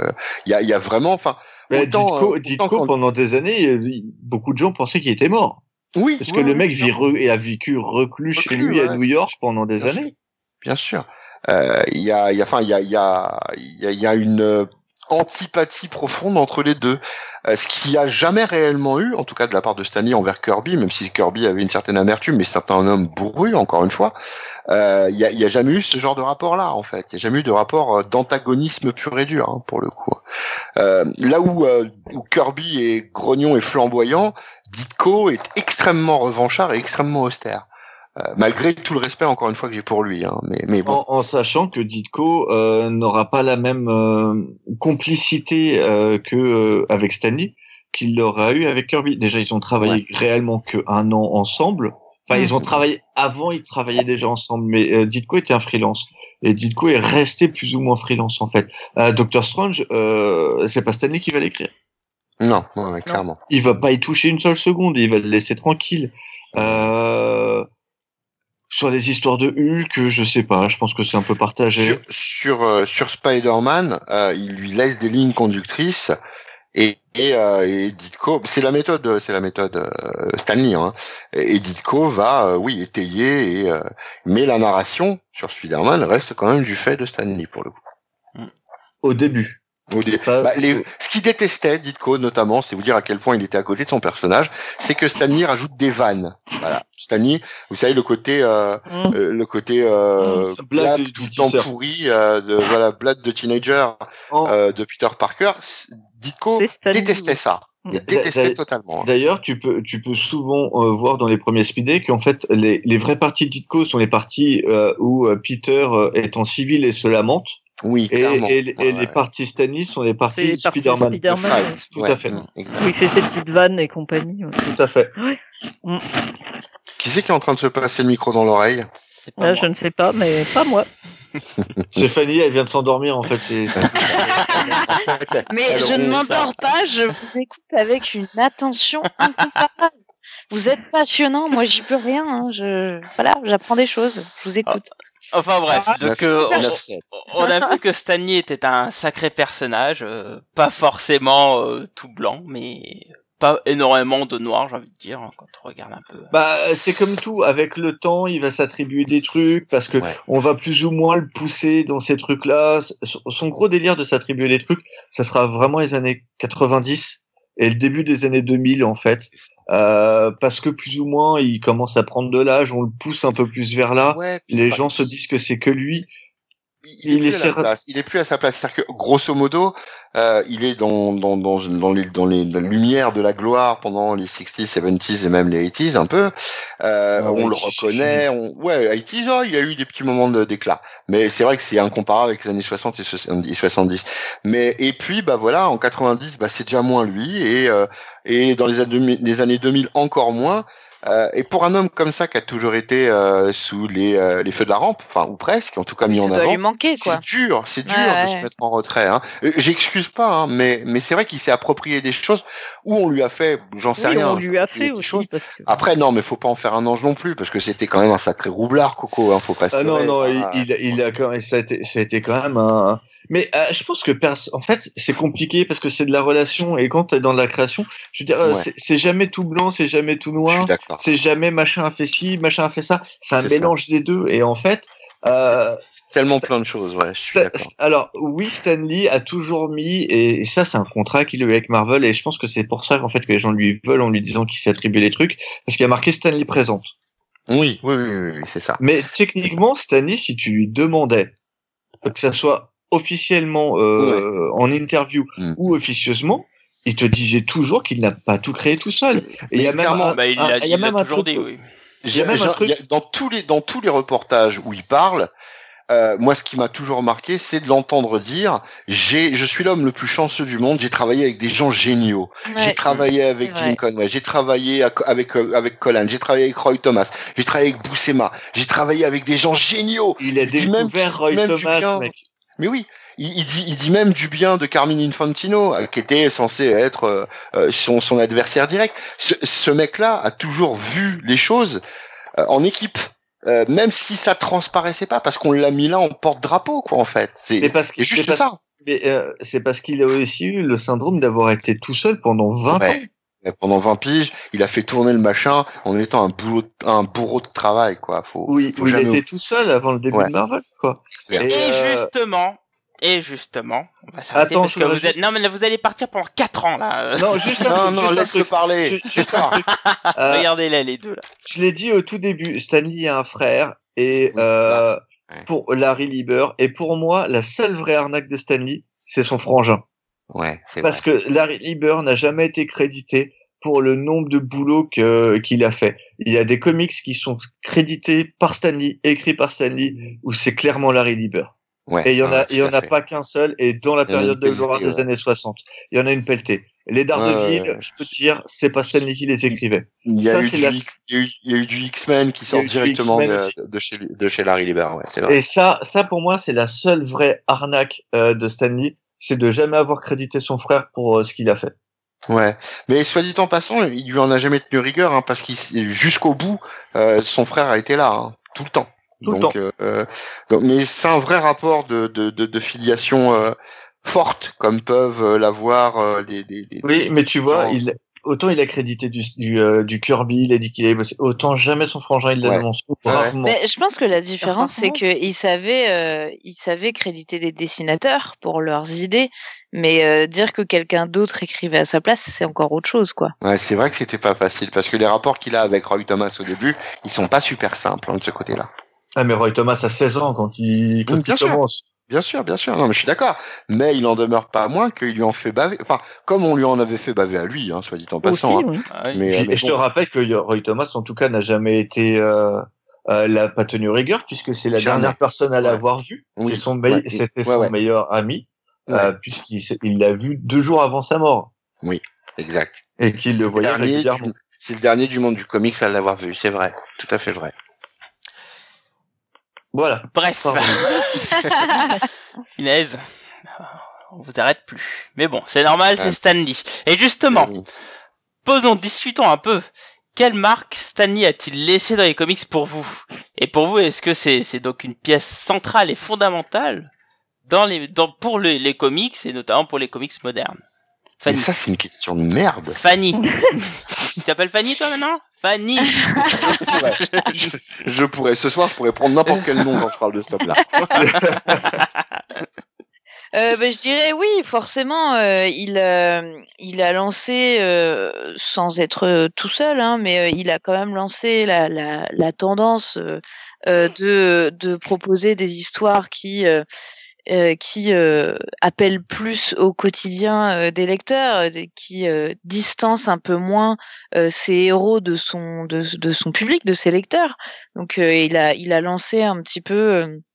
le fait de ne plus faire des héros seulement des parangons de vertu absolument lisses et sans aspérité, mais des vraies personnes et le fait de, de baser euh, euh, Spider-Man sur sa propre euh, expérience en tant qu'écolier, euh, d'en faire une personne, euh, on va dire, tangible et, et, et à laquelle on peut tout à fait s'attacher. Je pense que c'est quelque chose auquel voilà, on, peut, on peut, on peut lui donner crédit pour ça. On peut lui donner complètement crédit pour ça, et c'est une tendance qui aujourd'hui, évidemment, hein, c'est valable pour. Euh, c'est pas, c'est plus que Marvel. Hein, c'est, les, tous les éditeurs ont pris euh, euh, ce type de choses, euh, mais voilà, à l'époque, ça n'existait pas en fait. Ouais. On, on dit souvent que les, les comics c'est le reflet des sociétés et tout, et pour moi ça c'est le fait de Stanley quoi. C'est c'est Oui. Stanley qui a initié euh, Mm. ce- ce Ouais. courant-là quoi. Mais euh, moi, je vais reprendre. Il y a, y a pas très longtemps, Xavier Fournier avait été interrogé pour. On lui avait dit en, en- à la radio, je- il me semble, on lui a dit en, en un mot comment vous résumeriez Marvel et DC. Hmm. Alors bon, il s'est, enfin, il a un petit peu rigolé parce que c'est tellement difficile. Oui. Il a dit bah pour DC iconique, pour Marvel iconoclaste. Iconoclaste. Et, et mais mais je crois que c'est euh, Ouais, tout à fait bien ça. résumé. C'est Oui, tout à fait ça. parce Ça que on passe on passe d'un état iconique de sainteté totale avec une trinité avec à des personnes bah monsieur tout le monde quoi en gros Euh, c'est ça la, la marque de Stanley c'est d'avoir fait entrer le comics dans le réel on n'est plus à Gotham on n'est plus à Metropolis on est à New York Euh, le lecteur qui est un peu chanceux il regarde derrière et il voit les décors il regarde dehors et, de sa fenêtre et il voit les décors qu'il y a dans Il les voit le Queens, il voit le Bronx. et voilà. Et, et, et c'est ça. C'est, c'est, il a intégré une nouvelle mythologie par le biais de la réalité. C'est, Mm. c'est en ça que c'est indélébile. C'est- C'est beau. C'est beau. Il y a aussi un autre truc euh, que qu'on on a plus ou moins parlé, plus ou moins euh, euh, durant le podcast, mais euh, j'aimerais qu'on parle un peu de, de l'écriture, la Marvel Way. Et ça, c'est un truc qui me fascine, c'est que Stanley, il avait une manière d'écrire qui était très bizarre, c'est-à-dire qu'en gros, il balançait trois, quatre phrases et, et des mimes à un dessinateur. Et avec ça, le dessinateur, il partait, il faisait ses 22 planches, et, euh, et puis derrière, effectivement, Stanley mettait les, les, les dialogues. Et ça, c'est quelque chose qui est resté, en fait. C'est c'est l'inventeur du Et, et pitch. qui a hein. même pris un nom, qui est la fameuse écriture en Marvel Way. Aujourd'hui, vous posez la question à un C'était dessinateur, pas, le- c'était pas le seul à le faire. Non. À cette époque-là, ça se, fais- ça se faisait. Mm, mm, mm. Euh, cependant, euh, Stanley, comme il était le seul et que après il était rédac chef et qui voulait absolument tout superviser, ça a été le, ça a été le seul qui l'a imposé à d'autres. C'est pour ça que ça s'appelle le Marvel Way. Ça Il faut dire un truc, cette expérimentation-là, et Stanley l'avouera lui-même, hein, cette expérimentation-là, elle vient du fait que, euh, au dé... enfin, quand il était non pas Marvel mais Timely, il avait et jusqu'après à Marvel, il avait des personnages euh, qui marchaient et, euh, et qui vendaient, donc euh, Millie the Model ou des choses comme ça, Mhm. et euh, bah ça l'enthousiasmait moyen en fait, et donc euh, bah, il balançait des, euh, des lignes comme ça euh, de pitch, des, des lignes directrices, et puis il disait allez-y faites-le quoi, en gros, hein, parce que ça le Ça, le passionnait pas énormément. Et il s'est aperçu que ça marchait vachement bien. Donc ce qu'on lui doit aussi, c'est le, Le concept, Le, le pitch et le, le fait de laisser la liberté au dessinateur. Alors certains diront un peu trop, peut-être, mais au moins on peut pas dire qu'il étouffait la créativité des gens. Ah bah pas tu- Kirby lui faut lui dire merci pour ça. hein. Oui, clairement. Ouais. Ouais. Et, Mais, euh, justement, c'est l'une des choses qui, permet de bien narratif, comprendre la cristallisation de euh, des, enfin, de, de son conflit avec Kirby, quoi. Effectivement, Mm. si le gars balance quatre lignes et que l'autre il fait 22 pages euh, avec un, Ouais, un, un séquencement et tout, euh, bon, Mm. tu- alors, peux mais comprendre vrai, que, veut Jack- dire que que derrière- Kirby il peut être euh, un peu saoulé de pas être crédité, quoi, tu vois. Ouais, Ouais, mais c'est derrière, clair. derrière, il rajoutait les dialogues, euh, il prenait les décisions difficiles, parce qu'il y a de ça aussi, hein. Ah non, Euh, non, il tranchait quand il y contraire. avait. Bon, il, il avait pas que le rôle de fais-le et puis je te regarde faire. Je veux dire, il se branlait pas les couilles dans son bureau non plus. Faut arrêter Ah bah, ça, hein. ça t'en sais rien, ça, excuse-moi. Non, Euh, peut-être, peut-être, mais discrètement dans ce cas-là. Non, mais ce que je veux dire, un travail rédactionnel, un travail d'édition derrière qu'il assurait. Le mec traitait huit séries en même temps. Alors, de façon euh, euh, comme ça, de, de supervision. Mais le gars, c'est un showrunner, quoi. Mm. Et, et, et on peut, on- il maîtrisait son univers il- et il coordonnait son univers. Euh, c'est le premier à avoir fait faire des interactions réelles entre séries. C'est-à-dire qu'en quand Hulk était au Il Nouveau-Mexique, savait où il allait. Hulk, il s'était, il était où était Hulk et Hulk ne pouvait pas apparaître dans les Vengeurs à ce moment-là et il coordonnait. Enfin, c'est ouais, il a rien volé à personne quoi. Faut arrêter C'est vrai avec qu'il y ça. avait une hein. vraie alchimie euh, dans ce Non, non, le, le mec, le mec pitchait, on est d'accord. Oui, Mais par contre, quand tu regardes le, le boulot qu'il y a derrière, c'est-à-dire que oui, tu pitches, mais pitcher une série qui sort tous les mois, euh, ne pas être redondant, créer des nouveaux personnages à chaque fois, euh, en plus euh, Et coordonner avoir les séries, putain, coor- coordonner. coordonner, Ouais, ouais. coordonner les séries et Il en avoir faisait un quand fil, même. et avoir un fil conducteur, puisque en fait, il serait- tu vois, il pourrait oublier, il pouvait passer à autre chose, euh, mais il avait un fil conducteur. Mmh, mmh. Et puis c'est l'inventeur des doubles lettres, merde. Oui, aussi. Oui. Et ça, c'est important. Ça c'est important. Euh, C'est quoi les doubles lettres? Ouais. Parce que là, je suis passé Bah, complètement tu à sais, les personnages qui ont des. En fait, des- Ah oui, oui, oui, tu Peter parles des Parker. noms, C'est- double lettres. Ok, Oui. Stanley n'avait aucune mémoire de- des, des noms et des prénoms. Peter Parker, euh, Et Reed donc, du coup, Richards. pour s'en Ouais. souvenir, il crée du moyen des, mémothèque. Ouais. des- des prénoms et des noms qui avaient les T'as mêmes. même un triple Alors- nom avec Oui, Phil oui. Foon. Film fan food. Bah, alors après, après on se demande quand même qui, si à la base c'était pas un truc qui était un petit peu courant ou s'il a pas piqué ailleurs, parce que Lex Luthor, Lex Luthor, Lois Lane. Lane, euh, Wally West, euh, bon voilà, quand même. Oui, mais lui, il l'a systématisé. T'as Oui, il a glo- systématisé ou presque. ouais, Mais je vrai. crois que c'est pareil, il l'a systématisé, il l'a euh, mythifié en fait. Voilà, c'est Oui. tout simple. Oui, le c'est gars sait vendre ses idées. C'est ça. Oui, c'est ça. Hein, euh, les, les- le double Ça lettrage. euh, ailleurs, ouais, certes. le double lettrage et, c'est. Excelsior, c'est lui. Mm. Mm, ouais. Voilà. Le fameux Excelsior. Alors, il y a un autre truc, moi, que, que je trouve qu'on parle pas assez avec Stanley, c'est que le Coco, c'est, c'est, c'est- enfin, été l'une des figures qui a démocratisé les minorités dans les comics. Alors, évidemment, on parle de Black Panther, mais pas que. On peut parler, par exemple, de Falcon, des, les X-Men. X-Men. Euh, Oui, bien sûr, il y, a- il y les X-Men, mais les X-Men, c'est, je veux, je veux dire, c'est moins direct. Contrairement à, Ah, à Black au Panther, Black au Falcon. euh, Non, mais parce que- Le oui. Cage. Ouais. Alors, le Oui, Cage, mais- pour moi, c'est pas Stanley. Non, mais il a contribué. Enfin, il non, a il- contribué. il a- euh, oui. lui qui permet à ce moment-là de, euh, est-ce qu'il de, y a de un balancer le machin. Et, et ce, qui est, Stan- ce qui est marrant, c'est que quand, Stanley a du flair. Les années 60, Ouais. 60-70, à ce moment-là, pendant 20 ans, Stanley, il a un flair monstrueux. Hmm. Il Ouais. sent ce que veulent les gens. Puis il résonne avec son époque. Hein. C'est Il résonne avec son époque. Quand il voit les débuts de la Black, de la Black Exploitation, il est pas con. Il se dit pas, je vais rester sur que du caucasien, que du blanc, ça va marcher. Non. Ah, il mais il a faut même- que j'intègre du black. il a même une putain de grande de finesse parce que euh, il dit que, enfin, il, il met en avant le fait d'intégrer les blacks, euh, d'avoir, mais il fait Ouais, dire à. Black Panther que attention, il y a quand même du fanatisme même chez les blacks euh, et que. euh, euh, si, Mais il le fait euh, pour le blé.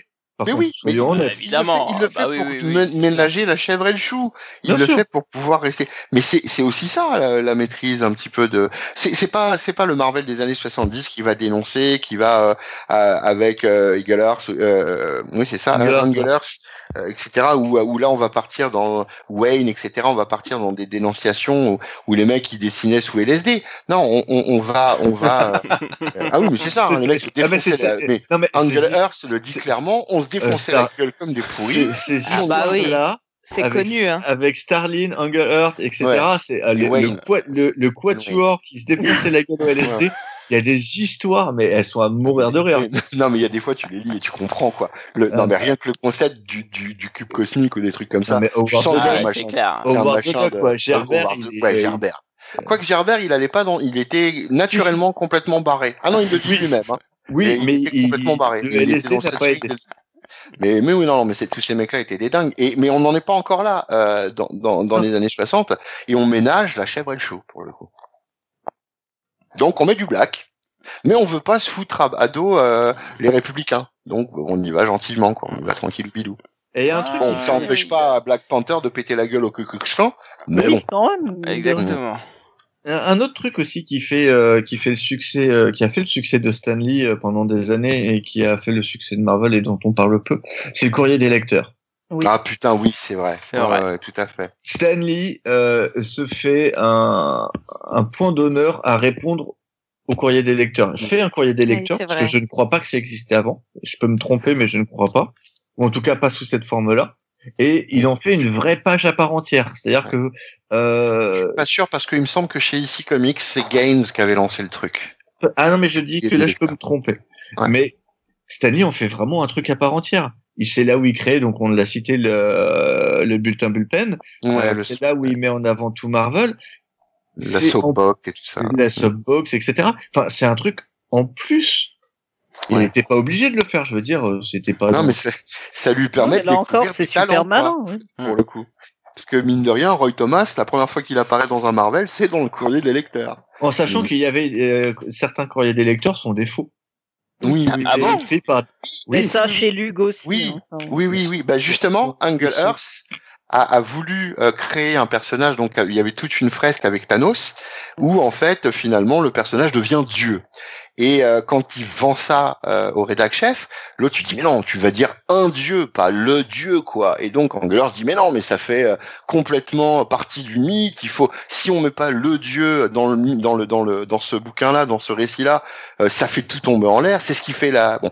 Et ils savent pas comment présenter ça. Et en fait, ils vont écrire une fausse lettre écrite par un soi-disant euh, révérend, euh, Bill ouais, ou un truc comme ça, et qui habite au Texas. Et Engelers va au moment, il, il fait euh, un voyage à Houston et il envoie la lettre au nom du révérend en fait.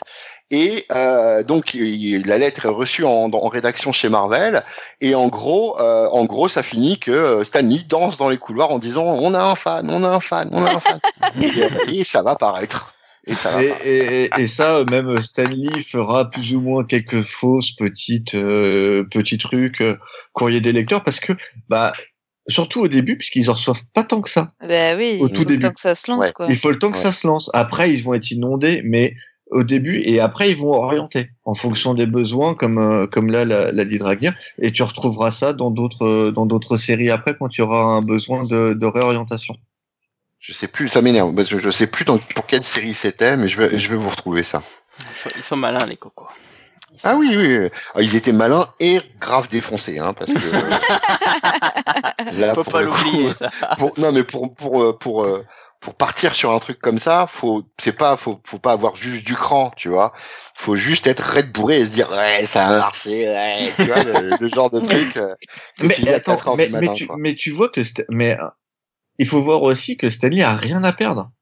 Ah mais oui, mais oui, mais. Dans les années 60, il était à deux doigts de se barrer, sa boîte allait couler, il le mec était tout seul dans un local, tout le monde se foutait de sa gueule, et, euh, et là tout d'un coup ça marche. Ouais. Mais euh, moi je serais lui avec un succès pareil, mais t'as raison de tenter. Oui, Continue, de, ton- continue jusqu'à ce que ça marche plus. De toute façon, Non, mais c'est- deux doigts de partir. c'est- C'est un pari, mais c'est ce que lui dit sa femme. Hein. C'est un pari, hein. C'est un pari, hein, clairement. Et c'est ce qu'il fera pendant pendant 15 ans. C'est-à-dire Ouais. jusqu'à ce qu'il ait la stabilité à peu près milieu des années 70, euh, où là, bah, du coup, euh, c'est devenu un vrai business, ça fonctionne, etc. Et puis c'est plus Martin Goodman, euh, Ouais. où là après il se calmera le jeu, mais euh, en tout cas Stanley. Mais euh, dans les années 60, le mec n'a rien à perdre. Il peut Ouais, se lâcher sur tout et n'importe quoi, il s'en fout. Ah, il y a sur le chat il y a aussi euh, Mad Mad qui disait qu'effectivement avec le courrier des lecteurs, euh, Stanley aussi il répondait comme si c'était le, le pote des lecteurs quoi, ce qui rendait du coup le personnage autant plus sympa. Quoi. Bah oui, mais il les a tous rendus sympas. Euh, rien qu'avec les surnoms. Euh, t'avais Ouais, qui oui, oui, Euh, oui, oui. T'avais euh, euh, Jack, euh, Jack Jolly Kirby au Jolly début, Kirby, Jolly a- Kirby. a- avant que ça devienne. The King. The King. Euh, t'avais euh, chaque- même il les mettait dans les crédits quand t'avais les crédits des, des premiers euh, des premiers comics. Maintenant tu l'as plus du tout. Mais avant t'avais euh, le pétillant Stanley, euh, Oui, le rieur Jack Kirby. Euh, Ah oui, le- euh, Fab- Fabulous Flow. le- pour, Ah oui. euh, tu vois, il, il mettait tout ça en fait. Il, il faisait de Marvel un truc qu'il n'avait pas et qu'il voulait avoir. Ouais. Ouais, ouais, clairement. C'est touchant, Il a hein. rendu Marvel pétillant quoi. Ouais. Ouais. Non, mais c'est, Euh. enfin, le, le, le mec faisait tout pour la boîte. C'est-à-dire que grosso modo, il voulait que ça marche. C'était son bébé, euh, autant que, autant que pour un autre. Il, veu- il, il faisait que ça marche. Mais je crois aussi, allez merde, je le dis, je crois que c'était un bon gars. C'est mignon. Oui, Tu non, crois c'est- Je crois que c'est c'est un homme Tu crois vraiment? Fondamentalement humaniste et bon, oui. C'est pas parce qu'il est mort, hein, je, je- et T'es bon sûr après Parce que tu encore une disais fois, pas ça il y a deux super- semaines hein quand même. Je hein. suis pas, je suis pas super. Comment ça quel fouteur de merde. il a des, il a des défauts. Il a des défauts, c'est indubitable, c'est indéniable. Mais, euh, mais non, tu peux pas. euh, si tu pèses le, le, le pour et le contre, euh, c'est- enfin avec notre petit niveau de connaissance le concernant. Euh, après, j'étais pas non plus avec lui dans la vie, mais si tu pèses le pour et le contre en tant que lecteur comme ça, euh, relativement lointain, ouais, ouais, je pense que. Enfin, tu peux pas créer une œuvre comme ça, un univers comme ça, euh, avec ces bases-là, en étant un sinistre connard, en étant un, un, un, un fumier de facho. D'ailleurs, hein, spécial dédicace à tous ces connards-là, ceux qui lisent ce genre de bouquin, hein, faut bien qu'ils revoient qui était cet homme-là, quoi, parce que merde, quoi. Et qui lisent les putains de Subbox. Ouais, ouais, exactement, ouais, qui comprennent un petit peu à qui on a affaire et, et euh, voilà. Ouais. Euh, Et que Lise, c'est pas, quoi, en et gros. que c'est pas Hugh Hefner. c'est pas parce qu'il ressemble à Hugh Hefner sur la Oui. fin que. Oui, Oui. oui, c'est c'est pas Hugh Hefner, en effet. Parce que non, mais non, même, pas le même si dans genre. un, même Non, si mais- dans un caméo, je sais plus lequel justement. Où... c'est Iron Man le, le, le premier. Oui, ouais, euh, Il y a un il peu le un Hugh ouais, il le compare Et- un peu avec il avait un côté Hugh Hefner sur la fin, mais qui, qui se donnait en fait. Mais euh, en fait, moi je pense qu'il est mort parce qu'il a pas supporté la mort de sa femme. Oh oui. Le ce Ah oui, mec était. Ah, je, oui, oui, je pense que. Mais oui, mais oui, c'est mais qu'il oui, a- mais oui. Non, Sinon, il allait jusqu'à la centaine, je pense. Parce que euh, un truc, enfin justement, puisqu'on en parle, c'était un homme à femme. Il aimait séduire. Ah, c'est un homme à femme, oui. Il aimait a- séduire, mais mais euh, mais il aimait sa femme profondément. Ah bah oui, oui. Ah, moi je pense qu'il a eu des aventures malgré tout. Mais effectivement. Oui, oui, non, mais ça veut rien dire. Enfin, il, il, il, il- L'un il n'empêche pas l'autre. il- voilà, Non. il est. euh, il- ils ont vécu des choses super fortes. Euh, ils ont quand même perdu un enfant. Hein, faut Ouais. bien se dire ça. Euh, et, et, et toujours il l'a il l'a placé à droite à gauche et toujours il enfin elle est- elle était jamais super loin en fait. Hein, Ah non. Elle a toujours été là. Ouais. Et euh, Mais pour moi, c'est, elle est même 60 piges de fondamentale dans, pour Marvel, puisque c'est elle qui Ouais. a poussé à créer les FF. Donc bon. mais clairement, mais oui, je suis d'accord. Et puis on la retrouve dans les pages. Hein. On la retrouve dans les pages. Hein. C'est euh, c'est Jean Grey, c'est elle. Euh, Ouais. euh, Eh, euh, c'est quand même le plus beau des persos. J'ai failli dire quelque chose, mais je savais qu'elle m'aurait pris le pas. oui, non, mais. non, non, mais voilà. Euh, voilà. Oui, oui, il est mort parce que parce qu'il l'a suivi, quoi. C'est tout. Clairement. Moi, je pense. ça. Bon, Ouais. 95 ans, mais c'est chouette en même temps. Moi, je trouve que c'est une vie extraordinaire. euh, Ah bah, c'est clair. Enfin, un destin extraordinaire Ouais. de ce petit émigré juif euh, qui était non, qui, qui était pauvre, euh, sans grand chose et tout, et qui arrive à devenir, euh, enfin, je sais pas, ouais, une icône euh, du du 20e et du 21e siècle. C'est fou Ah, quand même. tu- euh, Rappelle qu'il était juif pour tous les connards qui. de- Alors, on va aller plus loin. Il blanc. est, il Alors, Stanley né- était juif, Martin Goodman était juif, euh, Joe est- Simon, euh, Jack Voilà. Kirby, etc. Ouais. Alors, etc.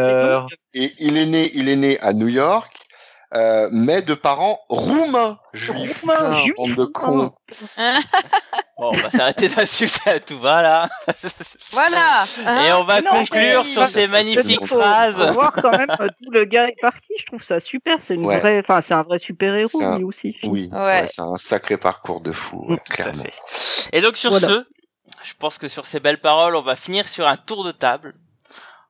Comme c'est la tradition. Hein. Donc on va répondre à la question Stanley, seigneur des comics. Et en plus, je vais vous demander euh, de conseiller soit une œuvre, soit un personnage de Stanley qu'il ne faut absolument pas rater. Euh, donc voilà, petit tour de table. Fanny, à toi l'honneur. Je n'en ai pas la moindre idée. Alors Mais là, t'as pas moins idée si, si Stanley c'est le seigneur des comics? bah ça, euh, si, j'ai un peu l'impression d'y avoir déjà répondu. En fait, pour le coup, euh, euh, c'est, il a une euh, une place spéciale euh, dans dans l'histoire des comics, pour diverses raisons. Et cer- certains vont penser que euh, certaines des raisons sont sont pas très pas très positives, mais euh, moi je trouve qu'en majorité elles sont très positives et que et que en effet voilà il il, il aura toujours une place à part quoi. C'est Stanley quoi. Donc euh, donc oui, complètement complètement le, seigneur des comics. Et euh, et euh, et je dois dire que que finalement j'ai pas lu grand chose de ce que lui a écrit je pense. J'ai pas lu beaucoup de, de comics de de son époque.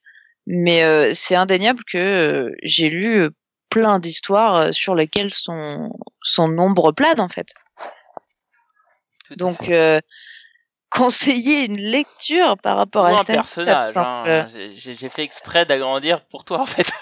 Ah, super, vas-y, allez, allez, te mets là, la honte là, super. Non mais, Ah, Comme c'est d'hab. une histoire de génération, ça. c'est pas grave. Ah, dis, dis- dis Marvel, hein, ça va plus vite.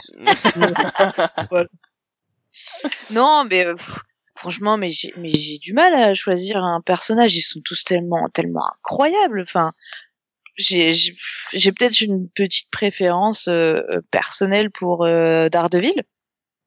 Euh, voilà, c'est vraiment un personnage que je trouve assez fascinant, notamment son rapport avec la loi.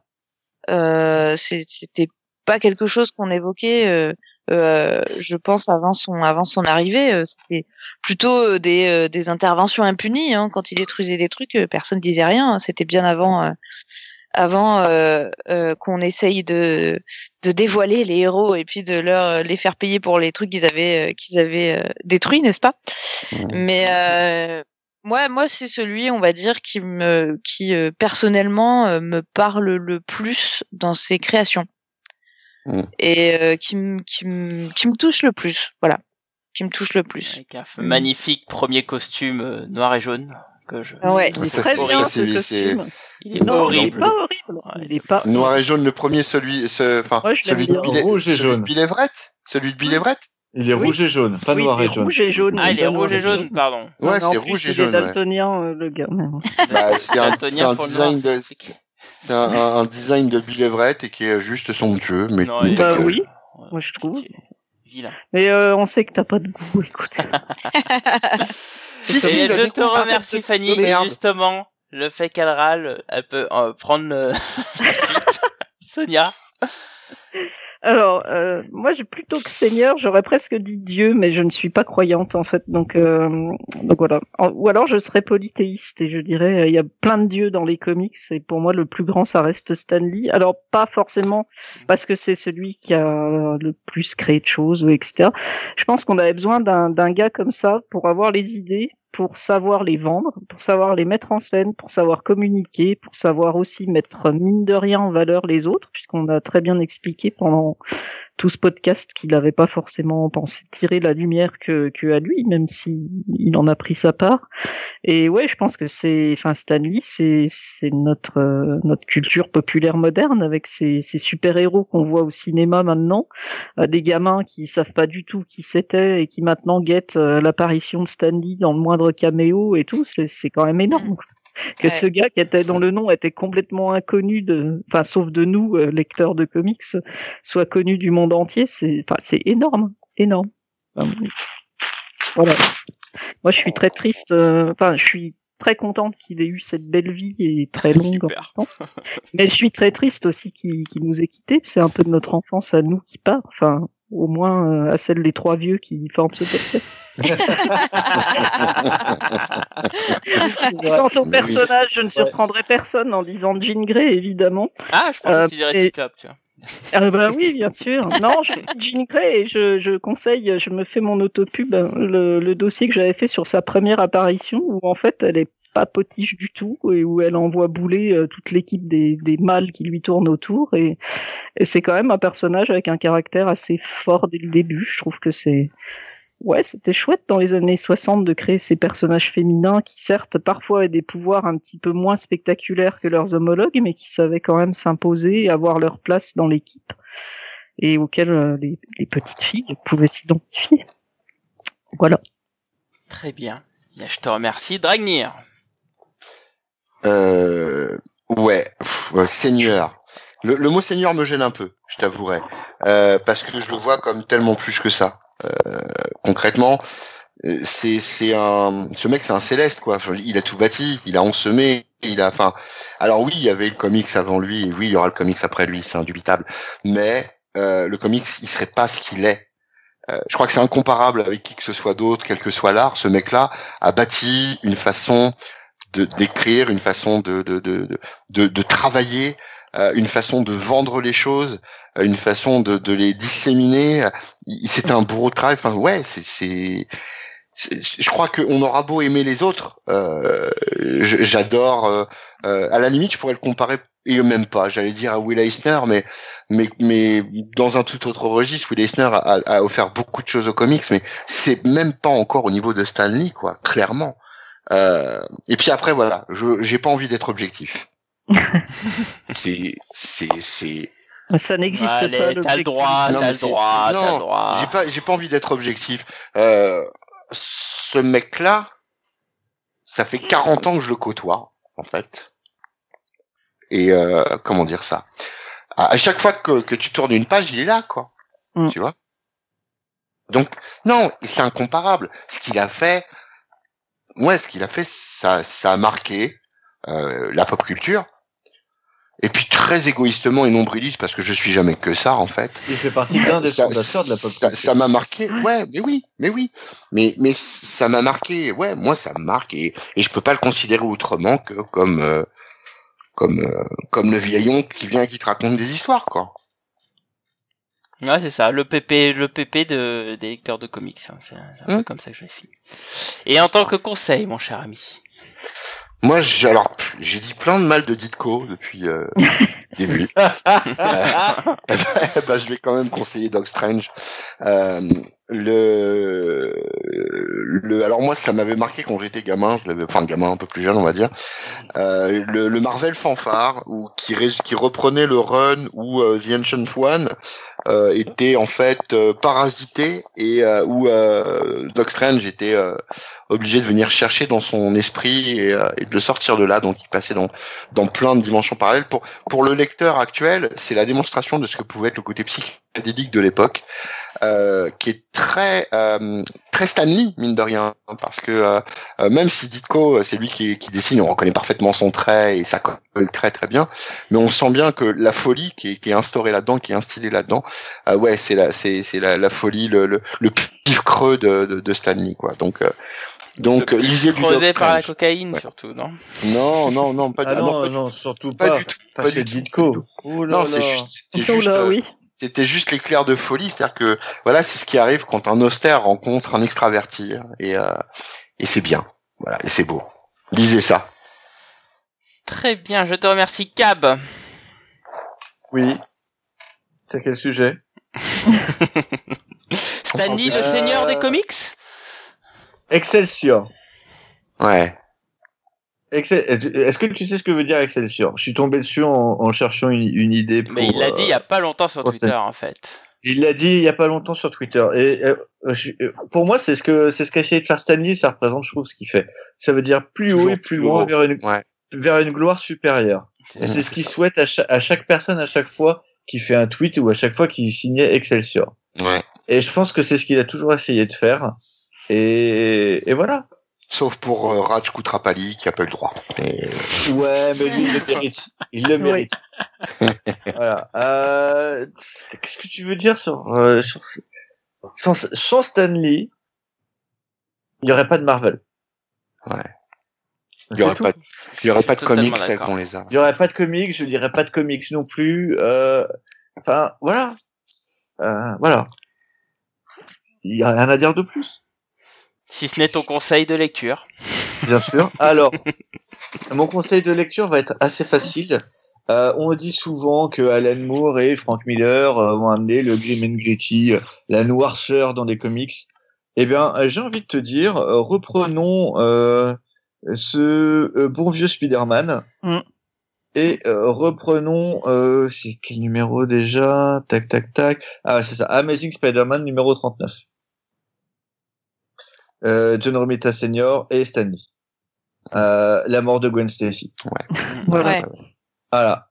Le passage à l'âge adulte. Le passage à l'âge adulte chez les comics. Il a pas Ouais. attendu. Stanley, il faisait des trucs sautillants, il faisait des trucs gays, mais il a pas attendu euh, Moore, il a pas attendu, euh, il a pas attendu Miller pour pour passer Et- dans le côté de, euh, grim and gritty. Et, et, et, et- si je puis me permettre, ça va même plus loin parce que souvent.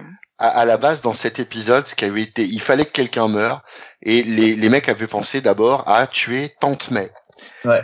Et, euh, et justement, euh, il me semble que c'est Romita qui est venu et qui a dit mais non mais si on tuait Stacy parce qu'elle elle est voilà, elle est un peu euh, un peu un peu là comme ça donc et, et Stanley Elle est un oui, peu là comme ça. Ouais, bah, en fait, non mais est-ce- regardes- non, mais alors, à la, à la même, à la c'est-à-dire- même époque, à la même époque, Mary Jane potiche. et Gwen. Et Oui. Gwen, c'est une potiche. C'est la gentille, toute blonde, toute gentille. Euh, et d'ailleurs, personne ne comprenait que euh, sa meilleure amie, Mary Jane, ne soit pas, euh, justement, euh, plus voilà. Et, et, et, et grosso modo, le mec dit, mais ouais, mais, enfin, quand on dit à Stanley, qui est le créateur du truc, hein, mais on va la tuer, tiens. Mais, mais il, il dit, mais ouais, putain, mais c'est génial, quoi. Donc, enfin, je sais pas, ce, ce, ce, ce, ce gars-là est prêt à, ouais, à laisser euh, l'esprit créatif de l'autre et, et, et sa décision, c'est pas, c'est pas lui son choix en fait, c'est pas lui qui, qui, qui veut ça à la base. C'est sa décision, sa décision, elle change le visage du monde des comics, quoi, clairement. Ouais. Et Quelqu'un elle, elle ch- elle changera Spider-Man à jamais. Parce Ouais. que il a déjà pas hésité à tuer son oncle tout de suite. Euh, mais ça, c'était c'était le truc catharsis. Mais la mort de Gwen. Enfin, Euh, après, après s'il y a être deux choses qui ont marqué l'univers de Spider, enfin s'il y a deux choses qui marquent l'univers de Spider-Man, c'est la mort de Gwen et la mort de Ben. Les deux. Ap- Après, après, pour être honnête, c'est vrai aussi que euh, dans les conventions qu'on suivit, il a du mal à, à dire autre chose que euh, Ah, c'est eux qui l'ont fait, c'est pas moi. En fait, il se dédouane un tout petit chouille. Oui, euh, mais parce que euh, faut, faut, faut dire que euh, ça a été quand même assez mal reçu. Ouais, ouais, ouais, ouais. ouais. les gens le les gens lui en, euh, lui en voulaient en fait d'avoir tué Gwen parce que Gwen elle était peut-être sage mais c'était la c'était la petite amie idéale Ah, de l'Amérique C'est la petite amie de la- Voilà, exactement. et donc du coup quand tu tues la petite amie idéale de l'Amérique euh, généralement tu peux t'attendre à ce que les gens le prennent un peu mal Eh ouais, mais il y avait Mary Jane Tiger, et hop, tout va bien, quoi. ouais mais ça au début ça a été un peu du ça a eu du mal à passer et c'est Ouais. pour ça qu'il s'en est dédouané comme un Et ouais. salaud Et- mais voilà voilà qu'est-ce qui qu'est-ce qu'on a fait comme erreur? Non, mais, la, euh, la mort voilà. de Gwen, c'est c'est pas c'est pas Stanley, c'est c'est Conway, mais euh, Et c'est le Alors. Spider-Man 121. Alors, oui, effectivement, c'est Conway qui écrit. Mais il propose, il demande à, à Stanley, ouais.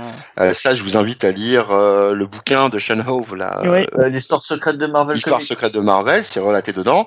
En fait, ils en parlent à Stanley en disant voilà, on voulait faire mourir euh, Tante May, mais on pense que Gwen Stacy c'est plus judicieux. Et euh, Stanley donne son aval. Donc en disant ouais ouais allez-y. Alors il assume moyen, comme on vient de le dire après, mais d'entrée, d'entrée, il dit oui allez-y. Donc voilà. C'est pas écrit par Stanley, c'est décidé par Stanley. Ah non, pardon, excuse-moi. Le Amazing Spider-Man 39, c'est la mort du Green Goblin. D'accord. Non, c'est là où il est, euh, il est euh, où Speedy est, euh, est démasqué. D'accord. Ouais. Ah oui. Donc avec le Green Goblin qui le traîne derrière lui là. D'accord. Ouais, il le Mm. traîne derrière lui, euh, tu sais. Ah, C'est est- énorme cette Ouais, image aussi. Ouais ouais ouais. Mm, mm, mm. Et donc c'était dans l'Amazing Spider-Man 121. Autant pour Ouais. moi. Je me, je me suis confusé. Flagelle-toi avec ta Péritel. Je me, flagelle- je me flagellerai avec, non, avec mes spéciales stranges de Stanley, puisque Ah oui. euh, euh, Dragnir évoquait un moment un peu, un peu, triste où il parlait de, de Stanley. Euh, moi, Stanley, c'est aussi un de mes premiers souvenirs euh, de comics, puisque moi, je, je faisais euh, Spécial Strange Origin. Mmh. Euh, et tu avais la tête de sa Stan- tête, La hein. tronche. Il avait la tête de tronche de Stanley. barbu. Il était barbu. À l'époque, il était barbu, pas moustachu. Il Ouais. avait pas de lunettes de soleil. Et euh, c'était, euh, et il y avait, euh, voilà, il y avait Stanley qui était, euh, que moi, j'ai voyé la tête de Stanley tout, tout le temps. Ouais, pareil. hein. C'est un de mes premiers le- souvenirs le- de, de, le- de comics.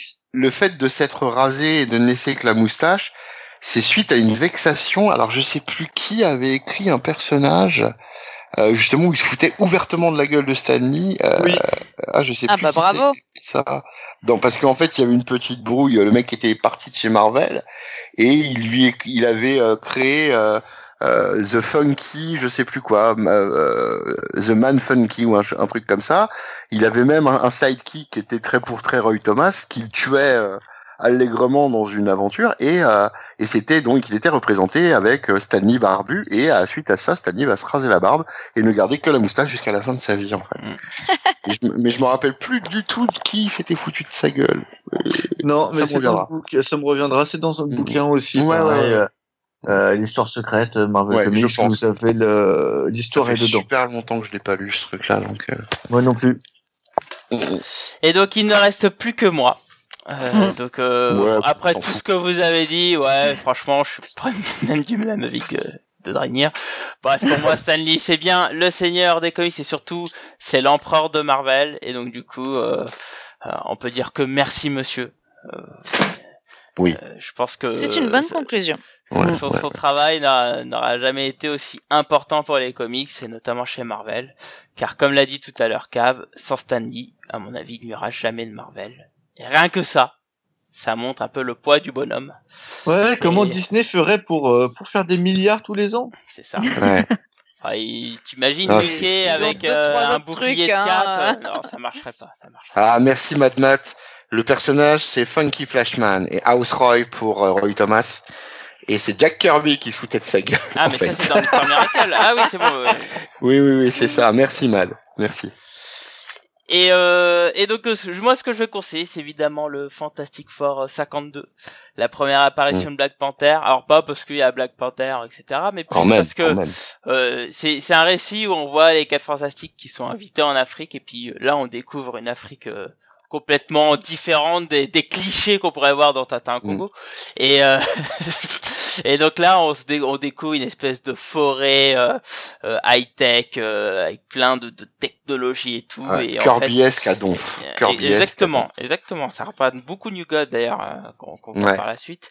Et, euh, et, et, et donc voilà, une super histoire, euh, enfin une super histoire, une histoire euh, sympatoche où en fait Black Panther se défie aux quatre fantastiques euh, et il s'aide pour ça de, de toutes ces technologies. Un, une- une- un récit sympa qui va être forcément fondateur Mm. puisque va introduire un personnage important encore aujourd'hui. hein, merci les films. Et, euh, et puis voilà, donc un bon petit récit. J- qui j- Je vais aller en plus Je loin. trouve euh, le, la synergie qu'il y a aussi entre Jack Mm. Kirby et Stanley parce que on, on sent vraiment un peu des deux dans, dans cette histoire. Je- je- L'audace, la grosse audace dans cette présentation de personnage, c'est qu'on présente un Africain, un homme noir africain, et c'est un scientifique. C'est un type extrêmement bien éduqué, et euh, contrairement à l'idée qu'on a à l'époque, hein, c'était le gentil sauvage hein, pour le coup. Donc c'est ça aussi, c'est de la, c'est de l'audace, Et c'est du Et courage. dire Bah, à la, à la même époque, de t'as au Congo. En plus. Ouais, Tintin au Congo, n'en parlons pas. Ouais, non, mais c'est à la même époque. Hein. Oui, Bah, je Tintin sais, je Congo, sais. non, c'est c'est bien avant, c'est bien Oui, avant. c'est avant, Tintin hein. Congo, c'est euh, 42 ou 43, je crois. Ah, non, Tintin au Congo, c'est pas 42-43. Ah, si, il me semble. hein. Ouais, Il me semble bien, c'est dans ces eaux-là. C'est dans ces eaux-là. Euh, je saurais pas te dire puisque euh, 1931. 1931. ouais, 1931, c'est même bien avant. Ça, Ah, c'est bah, l'époque de je voyais l'action, ça, ça. à l'après-guerre. hein. Non, non, non, c'est euh, date de sortie de Tintin au Congo. Euh, blablabla. Ah ouais, 30. Euh, Ah ouais, 1931. C'était 30 ans plus Ouais. tard, tu vois. Ouais. Euh, Ouais, bah, bon, pareil. Mon Sort Dieu. première publication en 31 et 46 pour la dans le couleur. petit 20e. Mon dieu. Ouais. Bref. Donc- Euh, donc, euh, donc voilà, euh, Stanley, euh, merci l'artiste. Merci le Ouais. Seigneur. Et puis bah j'espère qu'il se sirote quelques rhums arrangés au paradis, s'il existe. Et puis voilà. Merci Il fume un gros Ouais. cigare avec Kirby. Exactement. Ouais. Exactement. En tout cas, je, je Eh lève ouais, mon verre. ouais. Bon, il y a de l'eau, mais je lève mon verre à lui. Longue vie au roi. Euh, éternel surtout. Bref, Ah. on va on va on va conclure dessus et on va finir sur une petite actualité des sites si vous en avez les amis. Donc euh, Sonia, est-ce qu'il y a des choses nouvelles qui arrivent sur Comics How the Power?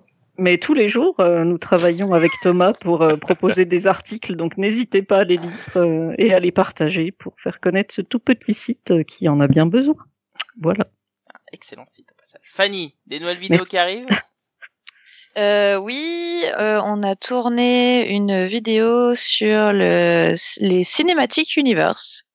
Donc euh, évidemment, on parle beaucoup de Marvel, euh, qui est un peu le, le bon exemple, et, et ensuite d'autres exemples, pas forcément tous très positifs. Je n'en dirai pas plus. Quel teasing Exactement, mais elle est pas, elle est pas encore, euh, elle est pas encore euh, terminée de monter, donc il faudra attendre quelques quelques jours, euh, je pense, pour la voir encore, mais euh, mais ça va arriver euh, bientôt tout ça, donc c'est cool.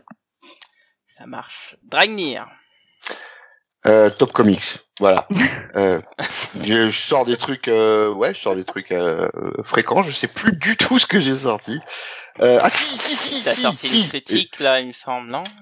Euh, j'ai sor- Alors je sais pas si elle est sortie celle-là, mais celle à laquelle je pense, j'ai écrit ça il y a pas, pas peu de temps, euh, où ça va sortir. Euh, j'ai fait la critique un petit peu véhémente et un petit peu engagée entre guillemets euh, du bouquin de William Blanc, euh, super héros, une histoire politique. Oui, Euh, ça, je l'ai qui vu, est- ça. euh, elle est sortie, il l'a sorti Oui. Stéphane ou pas? Ah bah moi Bon. en tout cas j'ai vu j'ai vu ton nom dessus. Bon bah alors elle est sortie, voilà. Donc euh, voilà, Euh, un super livre hein, pour euh, pour tous ceux qui que, que que le rapport à la politique et les comics s'intéressent. Et donc voilà, j'ai sorti ça, je suis content de ce que j'ai fait parce Et que sinon, il y a euh, une interview de William Blanc sur Comics of the Power. oui, oui, oui, qui est très- non mais qui est super Voilà. bien faite en plus, qui est euh, limite complémentaire. Donc Mais euh, oui, totalement. les- Franchement, Sonia, Voilà. Sonia, c'est devenu une boss de la com. Hein. C'est la Stanley des. Et Ouais, ouais. C'est la Stanley de Comics of the quoi. Je vais Power. aller vendre ma vie à, à Olivier. Il y aura une étoile Donc voilà, Sonia après-demain. C'est mon dernier article en date et euh, je prévois une critique ou deux à venir. Voilà, euh, pas aller plus loin que ça. Très bien, je te remercie. Cab, Euh, non, euh, alors moi j'ai de la, euh, je chronique des trucs, mais pas sur France Comics. Voilà. Ah. Mais par contre, on peut toujours te retrouver à ta librairie. Voilà, c'est ça. Tu peux, ah, je chronique des trucs pour ma librairie où tu pourras voir. Il y a plein de petits papiers sur les bouquins pour euh, dire un petit peu ce que c'est, euh, si j'ai aimé ou pas.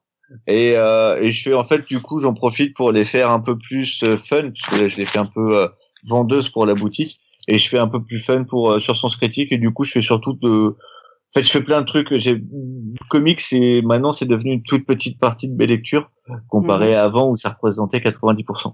Maintenant c'est c'est 15-20% max quoi. Voilà.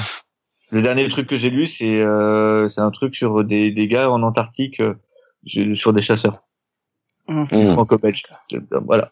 Je dis que j'essaye de lire du comics, mais pas, j'en lis pas assez. C'est normal, c'est normal. Et toi, petit poulet? Eh bien, écoutez, euh, moi, euh, bah, pas mal de choses. Là, je suis en train de remettre à jour toute la chronologie des, comics Marvel euh, de Panini. euh, on avait pas mal de mois de retard, donc je reprends ça petit à petit. parce qu'on avait 5-6 mois de retard. Là, il y a deux trois personnes qui m'ont relancé, donc je relance le truc. Et euh, pareil, je dois tourner un KF Comics normalement euh, ce week-end. Il est déjà écrit sur euh, la saturation des marchés. Et Mhm. euh, donc ça devrait apparaître euh, la semaine prochaine. Et puis bon, on travaille toujours sur euh, les interviews et les vidéos de, de la Comic Con Paris. Euh, donc euh, on va essayer de publier celle de Joe Jones euh, la, soit ce week-end ou la semaine d'après. Et puis on a toujours celle de de Mathieu qui, qui, qui est en cours de montage. Donc voilà, donc ça, ça arrive, ça vivote, euh, tout va bien. Et voilà, bah écoutez, je vous remercie. Euh, C'était fort intéressant, ma foi. On a quand même parlé d'une grande personne. Donc n'hésitez pas hein, euh, à réagir euh, à ce podcast, soit via mail ggcomics@comics-sanctuary.com ou évidemment sur le Facebook les GG Comics où là on est assez tous réactifs. Il y a aussi le Twitter @lesggcomics où là c'est Fanny qui est plutôt réactive. oui. Personne d'autre ne sait utiliser Twitter. Bravo. Tout à fait. Ben, moi, j'attends toujours une formation. Voilà. Oh, je- et dis, tu me payes combien Exactement. Fais-lui un devis. amour. euh, Fais-lui un Fanny. devis. Ah, Tu vas pas être déçu. va. C'est l'entreprise qui paye. C'est bon, c'est pas moi. C'est la librairie. Et, euh, et puis bah, évidemment, hein, n'oubliez pas, nous sommes un podcast, donc euh, n'hésitez pas à nous mettre plein d'étoiles euh, sur sur iTunes euh, et 5. Hein, 5 évidemment, Yeah. ça, ça fait du bien. Et sur ce, bon bah écoutez, le débat suivant sera l'éducation dans les comics, on le fera bien un jour. Là, l'actualité nous a fait changer de sujet. Et sur ce, n'oubliez pas, écouter les jeux comics, c'est bien, mais lire des comics, c'est mieux. Passez une bonne soirée ou une bonne journée et à la prochaine. Tchuss tout le monde Salut. Salut. Salut tout le monde. Des bisous de l'amour.